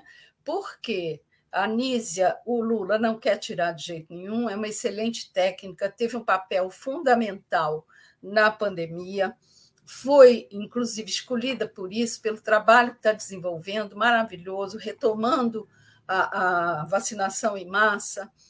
E o Quaquá, ele se coloca nessa posição é, polêmica. Né? É, nas eleições municipais de 2020, ele foi responsável por uma aliança com os bolsonaristas em Belfor Roxo. Então, assim, ele está sempre provocando uma polêmica, sempre levantando, e agora há quem esteja muito irritado, pedindo, inclusive, uma reunião da, da Executiva Nacional para que o caso dele seja discutido. Não acredito que isso vá ocorrer. Ele é maneiroso, ele dá sempre um jeito de se encaixar, ele está sempre bem. E como ele é próximo dessa base de Daniela do Vaguinho, é, para não dizer outras coisas, ele, ele é próximo, ele segura esses grupos aí é, famigerados da, da, da vida carioca. É que o PT no Rio de Janeiro é um, é um capítulo à parte. Né? É um capítulo à parte. Desde aquele racha lá do Vladimir Palmeiras, nunca mais a gente conseguiu arrumar a casa. Então, assim, é, ninguém vai afastar Quaquá, não acredito que ele se enfraqueça, mas não é um trabalho positivo vir com essa discussão agora. Se ele acha que está contribuindo com a executiva nacional, a gente não tem o que dizer, né? A não ser. Ele é vice-presidente do PT, né? Ele é vice-presidente. Ele é vice-presidente do PT. Ele é da executiva. Denise então, é Assis, é querida. Eu pouco deixo você falar, porque eu chego aqui como uma metralhadora. Você chega com tudo, mas é assim que é bom. É, um beijo grande para você aí. Beijo Curtir esse você. friozinho, com cafezinho, chocolatinho, chazinho. chazinho. E você falou, você falou aqui uma hora em sopa de letrinha. Falar em sopa de letrinha como metáfora perto da hora do almoço é terrível. Me deu uma fome. É, ainda mais com esse friozinho, né? Boa ideia. Obrigado, Denise. Ó, vamos ver, a, vamos ouvir, né? Porque é só um áudio. A Denise fala, a, tô, tô com a Denise na cabeça, que é a Elis Regina falando sobre, enfim, é, patrões, né? É, num Brasil de 1980. Tá aqui para vocês. Vamos lá. Obrigado, é Denise. Beijo. Beijo para você. Eu vou cantar numa fábrica dia 1 de maio. Mário Lago, Mário Lago já descolou essa fábrica. Vou levar o Saudade do Brasil para dentro de uma fábrica. Rio Centro não tem operário que consiga chegar, porque o operário não tem carro para ir Rio Centro, nem 400 pau para pagar ingresso. Vamos parar de palhaçada, porra. Eu não vou a show apresentado pro patrão. Não tá na hora de abrir porque o exército tá na rua botando cachorro em cima da gente. Mas, porra, vamos dar César o que é de César, caralho. Que puta confusão é essa? Cadê a Angela Maria? Cadê o Jamelão? Cadê o Agnaldo Timóteo? Por que essa elitização, caralho? Que merda! Um país de analfabeto se dá o luxo de só aplaudir nego que foi à universidade? Pô, pra puta que os pariu, porra! Que é isso? O que é isso, caceta? Eu sou filha de um chefe de expediente de uma fábrica de vidro, porra. Por isso que eu não estou no, no, show do, da, do dia 1 de maio. Não sou filha de almirante. Sabe de quem eu estou falando, não sabe? Pois é. Vão tomar no cu, porra. No meu não vão botar mais. Porque não tem cantor, não tem cantor que tenha feito universidade. Não tem músico que tenha tido dinheiro para frequentar a escola de música. Não tem. Sabe? E a rapaziadinha dos canudinhos de papel na mão tomou conta do pedaço, só eles é que sabem. Vão se fuder, porra. Qual é? Mimim? Não. Eu tô, ó, com três olhos abertos, esses dois mais aquele ali. Eu tô de saco cheio de tomar no cu, não aguento mais. E eu até esqueci de fazer a transição aqui, deixei a Denise. Denise, viu só que coisa impressionante? Tá aqui o Folena. Folena congelou? Não, tá aqui. Não. Oi, Oi Denise, tudo bem? Tudo bem? Estava dizendo que nós tivemos um encontro fortuito lá na palestra do PEB, foi muito bom. Verdade, foi muito bom estar contigo ali, te conhecer foi pessoalmente. Já, já, te conhecia, né? você sabe disso. Lá é. do, Chico, nosso amigo Chico Teixeira. Isso. Então, mas uma satisfação. Eu fiquei tão hipnotizado com a fala da Elis que eu, que eu esqueci de fazer aqui nossa transição. E Denise... eu estava te mandando uma mensagem dizendo que ela estava com a razão. Estava com a razão, né? Falando ah, da Beth Carvalho. Foi aquele show do primeiro de maio do Rio Centro, que ela estava é, se E é uma resposta da Elis é, enfim, é, é só para trazer quem era a Elis, para as pessoas lembrarem que ela não é uma Volkswagen assim da vida, né? É, e lembrar também o Carlos Alberto Nóbrega, que cometeu aquele, né, aquela estupidez Exatinho. inacreditável. Essa altura do campeonato vai falar que o Lula não tem diploma é, é. demais, né, Vamos Denise? dizer que ele não está bem, né? Vamos dar um Ele não está bem, tadinho. É. Beijo. Beijo. Tchau, tchau. Vamos lá. Tchau. Bom programa. Folena, agora no nosso giro. Está num cenário bonito. Está no seu escritório hoje, Folena? Estou no escritório hoje, Conde. Eu estou tô, no escritório, cheguei cedo, porque eu estou, na verdade, tentando me recuperar de uma gripe aí. Eu não estou com a voz assim, a melhor voz. E obrigado aí, eu vi você comentar com a Denise que eu tenho muita energia. É, muito obrigado, ah, mas eu não sei se eu estou com tanta energia assim. A Denise, sim. A Denise tem muita energia e muita vida. Ela transmite muita vida. Então, isso é muito bom, bom ouvi-la. Né? Ela sempre com uma voz delicada, mas firme, e nos esclarecendo e levando informações, Conde. Né? A Denise é muito bem informada, né? principalmente muito, nessas questões muito. militares. Então, eu fico impressionado com o nível de informação que ela apresenta para a sociedade e nos ajuda né, a compreender esse problemão né, que são os militares brasileiros e que nós estamos sempre aqui também tentando contigo conversar, né, compreender esses problemas aí, que são problemas da República Brasileira. Pois é. Folena, tua imagem está congelando um pouco. É, não sei se há alguma coisa aí da. Você está no Google Chrome, você está no notebook? Não, estou no notebook, eu estou onde eu entro sempre, pode ser internet aqui do escritório. Pode ser a internet aí do escritório que está muito carregada. É, dá, dá para te ouvir, só vai ficar um pouquinho prejudicado. Quer que eu, quer que eu entre pelo celular? Posso entrar pelo celular. Você quer entrar com o celular, melhora. Com o celular, Vou dar um break aí para a gente poder. Então vamos lá, eu, eu, aguardo você chegar aqui. Enquanto isso, eu vou lendo os comentários aqui do nosso tá público. Deixa eu ir para o bate-papo aqui. O que, que vocês estão falando aqui no Giro das 11? Ao vivo pela TV 247, pela TVT de São Paulo. Cadê os likes? Queremos likes pela Rádio uhum. Brasil Atual FM 98,9, pela TV Quirimurê, Grande Salvador, Bahia. A Maria Cecília Arruda está dizendo aqui: Arbex ensina a história do Brasil para trazer à luz a consciência os fatos reais e pensar uh, o Brasil como foi a colonização e as sesmarias que em realidade continuam estruturalmente. Eu tô eu tô particularmente empolgado, gente, com essa história. Deixa eu aproveitar aqui para dar um pitaco também, porque é, você vê que uma propaganda da Volkswagen nesses termos, né, oportunistas, evidentemente. Hoje a publicidade ela é segmentada. Se a Volkswagen quiser vender carro, ela vai fazer publicidade no Google. Ela vai fazer, ela vai segmentar. Essa publicidade clássica ela está morrendo. Isso aí parece uma propaganda dos anos 60, né? É, com a tecnologia, só que, que dá uma espécie de despiste ali, né? Um mascaramento para justamente o caráter é, é, digamos, é, como é que é aquela palavra? Obsoleto daquela linguagem, né? Celebrar, todo mundo sorrindo, né? O carro elétrico e tudo mais, que também, o carro elétrico também é um problema. Será que o Folena está entrando aqui? Mas deixar assim, a, a, gente promovendo esse debate, né, recorrente nas redes democráticas pelo YouTube, a gente vai forçar a revisão dessa história brasileira. Né? Essas grandes marcas aí vão ter de se, vão ter de se retratar. Vamos ver se o Jorge Folena aqui já ficou. Folena. Melhorou, Conde? Tá me ouvindo? Estou te ouvindo bem, melhorou? Ah, melhorou bastante, melhorou bastante. Você só está um pouquinho longe, mas não tem problema. Então, é... então vamos lá, deixa eu colocar você aqui desse lado e é... vamos começar nosso debate. Eu queria que você comentasse o nosso querido amigo Roberto Tardelli, seu amigo, uhum. que eu sei, ele comentou lá na CNN sobre essa fala do Carlos Alberto Nóbrega. É, e foi muito contundente, o vídeo dele viralizou também. É, como e aí a, a, Denise já colocou aqui, não, deixa o Carlos Alberto tá, né, tá, já está passando mais para lá do que para cá, mas a gente tinha superado isso já. A elite brasileira ainda tem um, um ranço que precisa ser também precisa ser combatido continuamente, não é, Folena?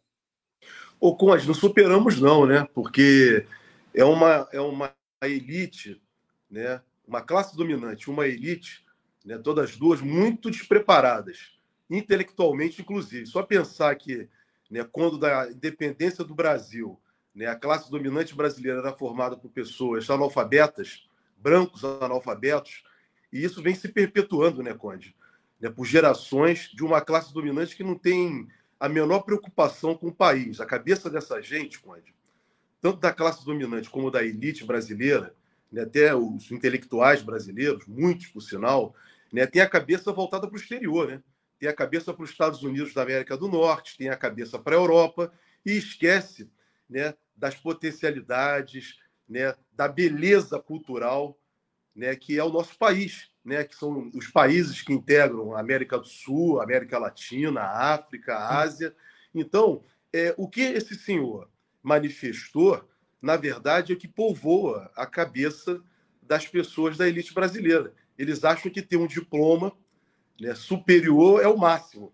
Ou então fazer um curso de mestrado agora para os seus filhos, ou um curso de doutorado, sabe lá como conseguiram fazer as suas, né, as suas defesas, as suas pesquisas.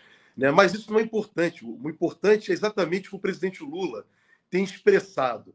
Não é de agora desde o tempo em que ele se apresentou para a sociedade brasileira, né, no final, no final, início dos anos, é, final dos anos 70, início dos anos 80, né, como uma grande liderança popular, uma liderança sindical, uma liderança popular, um homem que se colocou né, por diversas vezes como um político atuante, disputando né, sucessivas eleições no Brasil.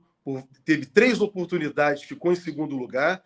Depois né, a partir da quarta eleição, conseguiu vencer, foi reeleito, elegeu sua sucessora e fez, Conde, sem dúvida alguma, a maior transformação cultural até então da história do Brasil. Não é ainda a transformação que nós desejamos e que esperamos e que ele também, eu acho que ele tem certeza disso e quer fazer agora a partir desse terceiro mandato. Mas, inegavelmente, ele colocou né, na sociedade brasileira, no governo, né, permitiu abrir os espaços da sociedade para pessoas que nunca tiveram voz nem vez nesse país. Os filhos dos negros, dos pobres, dos nordestinos. Né? Então as pessoas começaram a, a pensar, uma mãe, você imagina uma mãe preta, o, o Conde, da periferia, né, ter a oportunidade, como teve nos governos do presidente Lula, da presidenta Dilma, né, de ter seu filho podendo ingressar numa universidade pública, o que até então era um privilégio só para os filhos da classe média. Então, quer dizer, o, o operário, o trabalhador, o camponês, né, passou a ter oportunidade. E como o presidente Lula disse o tempo inteiro, chega até ser lugar comum. Eu tive a honra de colocar no orçamento o pobre. E colocar o pobre no orçamento significa desenvolvimento. Quando eu me referi, a ser lugar comum, é o presidente Lula. Né? Nós temos que estar o tempo inteiro repetindo essas coisas. Então, o presidente Lula apesar de não ter curso de doutor, nem curso superior, ele conseguiu projetar o Brasil. É um homem que é respeitado, é um estadista, é um homem que é respeitado no mundo inteiro. Todo mundo para para ouvir o presidente Lula. Todo mundo quer saber quem é o presidente Lula. E aqui no Brasil é a mesma coisa. Mas, na verdade, é inveja da classe dominante, é inveja da elite brasileira e é inveja também de muitos políticos brasileiros que não têm essa capacidade que o presidente Lula tem. Se o presidente Lula não tem diploma, Conde, universitário, ele ganhou o maior diploma do mundo. O maior diploma que um acadêmico pode ter, que é o reconhecimento do povo. O povo, né, o povo no Brasil e no mundo o reconhece como um grande doutor. O doutor da humanidade. O doutor que tem defendido, veja agora o que ele fez na França recentemente, há duas semanas, em que ele apresentou né, diante dos líderes europeus, diante do presidente Macron e do chanceler alemão e outros, ele disse para os africanos: olha, estamos juntos, nós não podemos aceitar essa ordem colonial que nos impôs o que nós temos que fazer. Na verdade, eles têm uma dívida. O que o presidente Lula quis dizer foi isso. Os europeus e os Estados Unidos da América do Norte, as suas elites, têm uma dívida com os países da América Latina, da África e da Ásia em razão de tudo que eles fizeram contra nós. Então, o doutor é o Lula. Jorge Folena, ficou, ficou bem nesse ângulo do celular aí, viu, Jorge? Tô, tô vendo você de outro ângulo agora, Legal. uma luz diferente, a gente fica mais perto. É isso. O nó da gravata sempre impecável do Jorge Folena. Folena e os nós da gravata. O, o, Folena, seguinte, é, eu quero destacar aqui, o Lula, ele é uma ele é, ele é o arquétipo talvez mais potente do que poderia ser chamado de democrata. Ele perdeu três eleições, ele não fez, ele não tumultuou, e ele disse. a gente lembra disso, pô, ele foi lá, perdeu para o Collor, foi lá, uhum. perdeu para o FHC, foi lá, perdeu para o FHC de novo, e tranquilamente ainda teve que conquistar na unha o direito de ser candidato pela quarta vez, finalmente ganhou foi reeleito, saiu com a popularidade de 87%, não aceitou o terceiro mandato, não sei se você se lembra disso. Lembro, Todo mundo lembro. querendo que ele fosse para o terceiro mandato, inclusive gente do PT. Ele falou: não, isso aí não, não pode. Quer dizer, um cara desse, né, como é que. Como é que. É por isso que eu acho que a, as nossas. É, os veículos aí hegemônicos, eu, eu fico impressionado com a Globo News, a histeria que eles fazem quando o Lula diz que a democracia é relativa né? Hum. E eu acho que ele está fazendo tudo com muito cuidado, ele é muito estratégico, muito inteligente, ele vai trazer, inclusive, ele vai ajudar a Venezuela a aprimorar o seu processo político, né? que de fato é algo que a gente nota que a Venezuela precisa. É, mas não vai ser xingando, é, oprimindo, esmagando que se consegue uma coisa dessa. Fala um pouquinho sobre isso para a gente, Folena. O, o Conde, olha, é sensacional o que você levantou né, com relação ao Lula. O Lula é um democrata, Conde por excelência. Né? Muitas vezes eu fico até impaciente com ele. Né? Tamanha, é, tamanha conformismo que eu acho muitas vezes dele né, com o sistema liberal, que é um sistema antidemocrático, por incrível que pareça. Os liberais se dizem democratas, mas foram eles é que criam né, estado de exceção permanentemente, estado de sítio. Né, isso os filósofos já têm colocado isso com muita clareza. Quem inventou o estado de sítio, estado de exceção, né, um Estado de direito marcial, foram os liberais. E o presidente Lula se coloca contra tudo isso. Quer dizer, na verdade, né, ele é um homem que respeita as instituições liberais, as instituições burguesas. Quando ele disse, Conde, a meu juízo, com muita propriedade, que a democracia é relativa, ele falou a verdade. Falou a verdade mesmo. Por que ela é relativa? Né? Porque, na verdade, essa democracia liberal, que você acabou de exemplificar aí, né? Ela não é capaz de respeitar as pessoas pobres, quer dizer, elas, elas convivem né, tranquilamente né, com a miséria humana, né, com a pobreza, com a exploração, com os abusos. Então, quando o presidente Lula quis dizer que a democracia, meu juízo, quando ele quis dizer que a democracia é relativa, foi exatamente nesse sentido. Quer dizer, olha, a democracia liberal não conseguiu até então apresentar para o mundo uma proposta que pudesse incluir as pessoas, a exemplo do que ele, presidente Lula, nos seus dois primeiros mandatos, fez no Brasil. Ele tentou, no seu, tentou e conseguiu, nos seus dois mandatos, simplesmente eliminar, né, com a presidenta Dilma, eliminar a miséria extrema no país. Pessoas que viviam na miséria absoluta. Isso não é democracia, gente? Isso é, isso é ampla democracia. Votar a cada dois anos, ter o chamado direito de ir e vir, né? poder falar. Isso não é, não é, isso não é democracia plena. Isso é parte da democracia, parte dela. A democracia, para ser plena, para eu poder ter meu direito de ir e vir, o direito de eu poder me expressar, ela tem que estar aliada a outros elementos. De ter um salário justo, ter o direito de ter um transporte, Conde, justo. Pessoas hoje em grandes cidades como Rio e São Paulo levam mais de três horas para se deslocar de casa ao trabalho. E os governos, né, os governos brasileiros até então, desde os estados, não têm a menor preocupação com essas pessoas, né, de criar um, um mecanismo de transporte. Nós temos tecnologia para isso, que possa possibilitar que as pessoas pobres possam se deslocar para o trabalho com mais conforto. Né, que uma mãe possa ter segurança ao sair de casa. E eu pergunto com sinceridade: quem pode dizer há creches no país para que as mulheres possam deixar seus filhos e saírem de casa para trabalhar? Então, Conde, quando ele diz que a democracia é relativa, é nesse sentido. Mas isso incomoda a Globo News, óbvio que tem que incomodar a Globo News, como incomodou, infelizmente, né, o ministro Gilmar Mendes, que apresentou um conceito de democracia meramente formal, Conde. Ele, democracia que o Gilmar Mendes apresentou, o Gilmar é uma democracia respondeu... formal. Folena, desculpa te interromper, mas assim, o Gilmar Mendes respondeu, mas ele não citou absolutamente nada, não usou nem a palavra relativa, o que para mim significa que ele não tinha lá muita é, segurança do que estava falando. Ele, ele não quis expor publicamente uma divergência com o Lula nesse sentido e tomar partido. Que se ele quisesse, ele falaria claramente, né? Ele, ele tomou um monte de cuidado ali, né? É, mas ele também tem que ter cuidado, o Conte, porque, na verdade, ele é um ministro da Suprema Corte Brasileira. E ele, quando faz qualquer manifestação, né, essa manifestação poderá ser utilizada por quem, por quem quer seja. E, no caso, ela foi, infelizmente, utilizada pelos reacionários de sempre. Os meios de comunicação tradicional pegaram essa fala dele infeliz, o que não foi a fala do presidente Lula. O presidente Lula não foi infeliz. Ele falou algo que todo mundo sabe, isso é uma realidade, mas o Gilmar Mendes ao invés de ajudar, acaba atrapalhando. Então, não dá para ser assim. Então, nós temos que falar determinados temas, como democracia, é algo para ser falado com profundidade. Nós não vamos falar de democracia na superficialidade. Agora, o que está acontecendo na França.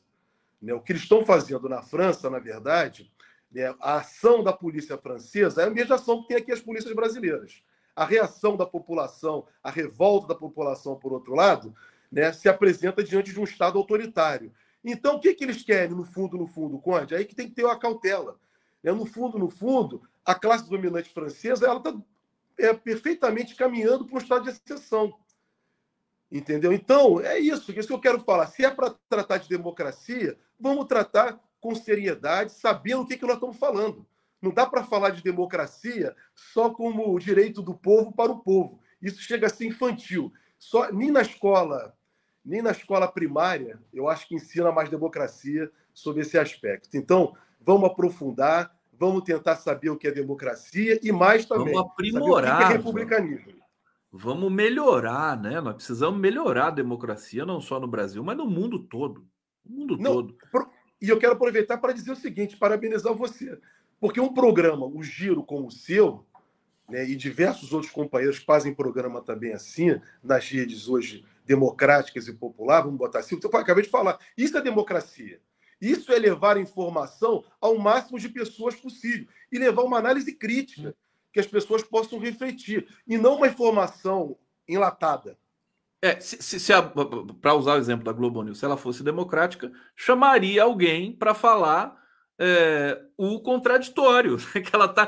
Todos ali dizem que a Venezuela é uma ditadura. Todos, todos, Sim. todos. Não tem uma pessoa que possa. E, e tem muita gente no Brasil que, claro. é, enfim, que tem argumentos para dizer que não é uma ditadura, que eu acho muito razoável, inclusive porque o uh, Maduro foi eleito. Se, se a eleição foi, foi assim ou assado, eu acho que a gente precisa ter é, profundidade, né? não fulanizar esse tipo de discussão. Vamos ver. Agora tem lá adversária, é, é, potencial adversária é, do Maduro, da oposição, Maria Concha, acho que é o nome dela, que ela se tornou inelegível lá por 15 anos.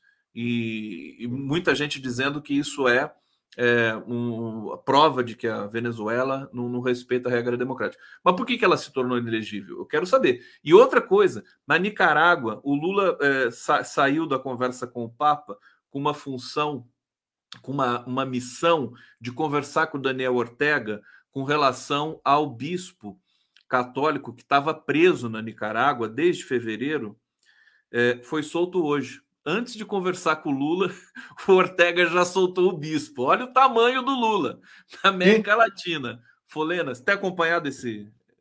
esse tenho, esse tenho, Conde.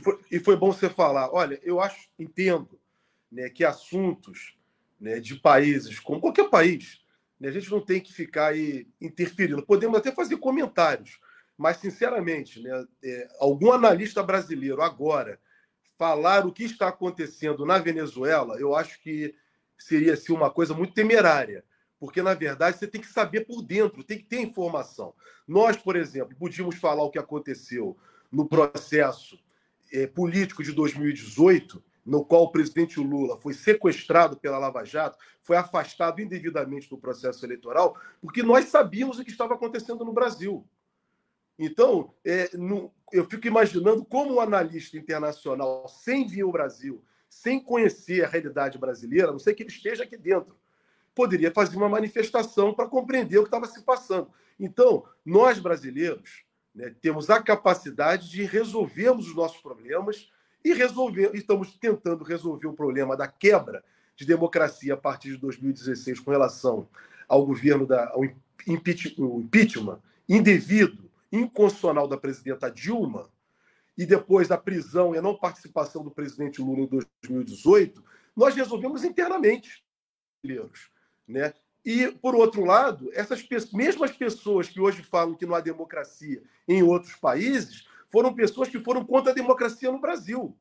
Isso nós podemos falar, entendeu? Com muita clareza, porque nós convivemos com ele e estamos presentes com essas pessoas até hoje. Bom exemplo disso são esses meios de comunicação eles colaboraram, incentivaram ao golpe, ao golpe, inclusive com campanhas sistemáticas contra a pessoa do presidente Lula, contra o Partido dos Trabalhadores e contra todos que estavam defendendo a democracia. Então chegou o ponto de juízes hoje, até da Suprema Corte brasileira e de outros tribunais, poder manifestar, poxa, naquela época a gente não podia tomar uma decisão assim, porque tinha um patrulhamento muito grande dos meios de comunicação. Então, vejam vocês, aqueles que falam que não há democracia em outros países estão a serviço exatamente o contrário aqui no Brasil. Então, eu, eu sinceramente, eu procuro tentar compreender o que passa fora.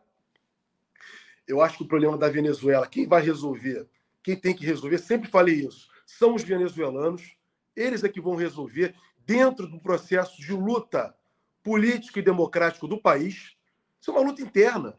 É uma luta do país. Então, quem vai resolver o problema da Venezuela serão os venezuelanos. Aqui eu não estou tomando partido por nenhum lado. Eles é que vão se encontrar como sociedade que são, né, diante da determinação dos povos da soberania que eles têm. O mesmo aqui o Brasil. Nós vamos encontrar o nosso ponto democrático e fazer o Brasil uma democracia plena, o que nós temos muita dificuldade de fazer. Só para só fechar, vou dizer o seguinte: tudo aquilo que está na Constituição brasileira, que são princípios fundamentais, a Constituição brasileira tem um rol de direitos, um rol de direitos humanos. Né? Nós sequer chegamos a implementar totalmente no país. E quando começamos a implementar, instituímos uma presidente da República, impedimos que um candidato que ia provavelmente ganhar a eleição não fosse eleito e implantamos a Ponte para o Futuro, que é um projeto neoliberal que introduziu uma reforma trabalhista duríssima, que fez uma reforma da Previdência prejudicial aos trabalhadores e aos anciãos, né? um governo, introduzimos um governo fascista que trabalhou contra as próprias instituições democráticas, trabalhou contra a própria imprensa liberal. Então, Conde, esse é o preço, mas nós brasileiros é que estamos resistindo para tentar restabelecer a ordem democrática nesse país e vamos conseguir. Então, espero que o mesmo se passe na Venezuela. Se na Venezuela a ordem democrática for concessões é, populares, que assim seja. Eu acho que é, nosso presidente Lula vai estar. É, é tá, e ele está tá difícil é, divergir do Lula nesse momento. Você vê, o Banco Central ele, ele abriu aquela artilharia contra o Campos Neto, venceu a parada, venceu. Simplesmente, né? A, a, a imprensa começou a defender o Campos Neto e agora já perdeu. Então, a palavra do Lula está pesando muito. É, e, eu, e eu creio que essa questão da Venezuela, a imprensa convencional ainda vai, é, já está passando uma vergonha editorial terrível, porque é, dizer nos termos que eles dizem, né? Quer dizer, traz o contraditório, vocês não são jornalistas, né? Vai fazer um, um debate sobre a Venezuela, traz quem é, é, é, pode falar. A Laura Capriglione é uma das especialistas em Venezuela no Brasil. O, o próprio é, o Breno Altman, que escreveu um artigo magnífico sobre essa questão aí da democracia relativa, que causou polêmica e tudo mais. Deixa eu ir para o bate-papo. É, Vicente Joclas, conversa ótima, obrigado. Isso aqui eu já tinha lido, mas continua ótima conversa, por isso que eu pus aqui. Antônio Martos Donaton, o que aconteceu? Eu preciso chamar o professor Daniel Cara é, vamos chamar o Daniel Cara. Hussein Brasil, Elis Regina, é, cheio de coraçãozinho aqui, Roseli Gonçalves, que abuso botaram uma imagem da Elis e uma música do Belchior numa publicidade da Volkswagen. Acho que ambos não iriam concordar com isso. Abraço de Bremen. Está falando da Alemanha. É, Fernando Bay, é, Universidade do Atlântico, soldados do Reich, refugiados, conseguiam excelentes empregos técnicos em montadoras germânicas. Está aí, eu não sabia disso. Obrigado, Fernando Bay. Roseli Gonçalves, quantos títulos doutor honoris causa tem o Carlos Alberto Nóbrega? Nenhum, evidente. É, do, o Lula parece que tem 36, né? É, Dulce Machado, classe dominante, não merece ser chamada de elite. Ana Petri, Lula é autodidata. É, Dulce Machado, mais uma vez aqui, comentário sensato: o entendimento de democracia é relativo. O Hussein Brasil pediu para eu mostrar uma foto é, sobre a Palestina. Deixa eu colocar aqui rapidinho. Deixa eu ver onde é que ela está aqui. Tem que localizar aqui no nosso. Eita, onde é que está essa foto? Aqui, ó. Tá aqui. Essa foto é uma foto clássica, né? É uma foto, parece um quadro, mas é real, né? Uh, não me lembro o nome desse fotógrafo aqui. Isso aqui acho que já tem uns cinco anos, quando esse palestino ali estava resistindo aos ataques é, num dos muitos e vários problemas que a Palestina enfrenta. Aliás, terrível isso, né, Folena? Agora, não, não vamos entrar essa questão lá de Jenin, né? A gente está denunciando aqui, vamos acompanhar. É, entrar nisso agora vai. A gente já está no bloco final e eu queria trazer uma, uma questão para você que é o seguinte: está aqui essa foto do Fernando Haddad, foi tirada agora há pouco, é, ao lado do Tarcísio. Olha a cara de feliz do Tarcísio de Freitas, olha só. Eles estão ali para articular a votação da reforma tributária. E a informação que a gente tem é que o Tarcísio recuou. Né? Ele estava criticando a reforma tributária e agora recuou. É, foi convencido, possivelmente, pelo próprio Fernando Haddad, que é bom de lábia, né? Já percebemos que o Haddad é bom. É, nós podemos aprovar a reforma tributária, mas é uma PEC, é um projeto de emenda constitucional, precisa de 308 votos. Você, conhecedor dos bastidores ali também de Brasília, o que, que você pode dizer para a gente? É uma chance única de aprovar uma reforma tributária que a gente precisa aprovar há mais de 40 anos, né, Folena? Sim, sim. O Lula, o Lula, o Conde, esse é mais do mérito do presidente Lula. Na verdade, né, você vê nos dois primeiros mandatos dele, ele inclusive apresentou, Fernando Henrique Cardoso, no seu governo, apresentou uma proposta parecida com essa que está aí. Depois do presidente Lula, né, apresentou, a presidenta Dilma, o próprio Bolsonaro também apresentou, ninguém conseguiu emplacar, porque qual é o entrave? O entrave está na questão federativa. Porque estados e municípios, na verdade, né, eu entendo com razão também, é, tem o receio de perder poder. Né? Estão falando de recursos. Né? Então, os exemplos anteriores foram péssimos, principalmente para os estados. Né? Veja o caso da Lei Candia. A Lei Candia, o governo federal ficou de fazer repasses para as perdas do ICMS na exportação, né? e o governo federal nunca cumpriu. Os estados ficaram aí com o pires na mão por décadas para receber. Então há essa preocupação. Então o Lula tem um mérito. Qual é o mérito dele político? Dele conseguir né, convencer né, os parlamentares a aprovar essa reforma tributária. Muito bem. Porém, Conde, isso é uma coisa. Outra coisa é o seguinte: essa não é a reforma tributária progressista, justa que nós queríamos e que nós desejamos para o Brasil. Essa é uma reforma tributária que vai simplificar, né, arrecadação dos tributos, vai tentar tornar mais racional o sistema tributário brasileiro, porque diante da própria questão federativa né, se tornou algo irracional, mas ele é muito bom para o setor produtivo, inegavelmente, vai ser muito bom. Né? Um dos objetivos do ministro Fernando Haddad é exatamente isso, quer dizer, fazer com que a economia volte a funcionar, dar mais segurança. Veja só, dar mais segurança jurídica. Hein? O presidente Lula está fazendo isso, o que, o que muitos dizem que não é democrata. Então, o presidente Lula está propondo com o seu governo dar mais segurança jurídica com essa reforma tributária. Então, é, é bom por esse aspecto? É bom. Agora, por outro lado, os pontos fundamentais de uma reforma tributária justa, a meu juízo, não foram mexidos né, que é exatamente né, é, o ponto central né, de como cobrar né, dos muito ricos. Nós temos problemas né, que as pessoas, os milionários, não estou falando aqui de classe média, a classe média é, é tão penalizada, é, é, faz parte da classe trabalhadora e talvez seja a mais penalizada seja a classe média.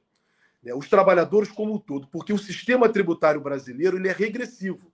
Ou seja, toda a arrecadação tributária, toda a carga tributária recai no consumo, não recai sobre o patrimônio, não recai sobre a riqueza. E os muito ricos, como sempre, né, se beneficiaram e vão continuar se beneficiando. Aí vem a pergunta: né, nós vamos ter base política mais adiante para fazer algumas mudanças que são necessárias para cobrar, por exemplo, coisas simples, né, a, a distribuição de lucros e dividendos no Brasil não é tributada. Não é tributada. E aí eu não estou me referindo aqui para as pessoas que acabaram pelas necessidades das relações de trabalho, né, pela crueldade imposta pelo neoliberalismo, com a pejotização, tiveram que montar PJs para trabalhar e para sobreviver. Eu não estou me referindo a essas pessoas. Essas temos que criar um mecanismo para respeitar e manter a sobrevivência dessas pessoas, que são trabalhadores e não empresários, na verdade. Mas eu estou me referindo dos banqueiros, por exemplo, dos donos de grandes empresas. Então, a distribuição de lucro, né, eles, não, eles recebem lucro sem pagar imposto nenhum, os especuladores. Então, Conde, esse, para mim, é, é, é tratar né, de uma forma democrática, democrática, isso sim, é uma democracia plena, nós fazemos uma tributação, né, um sistema de tributação que possa atingir essas pessoas. E essa reforma não vai atingir isso. Você quer falar, Conde? Não, não, é, é porque a gente está chegando aqui no, no, no, nosso limite de tempo. É, só comentar que é uma reforma, é, talvez, de transição. É que o sistema no Brasil está tão desorganizado né, que só uma arrumadinha já vai dar para fazer, eh, uma, enfim, um processo muito melhor, inclusive induzir crescimento e tudo mais. Sim. Meu querido Folena, tempo é curto para tanto conteúdo aqui. É, quero te agradecer profundamente mais uma vez. Parabéns pela, pelo carinho. Deu certo aqui você entrar com o celular. Fiquei muito feliz com isso também. Para a gente ter você em toda a dimensão visual, audiovisual que é, nesse momento a gente ainda tem aqui. Quero agradecer a todos que nos acompanharam pela TV 247, pela TVT de São Paulo e outras redes, pela Rádio é, Brasil, é, Rádio Brasil Atual.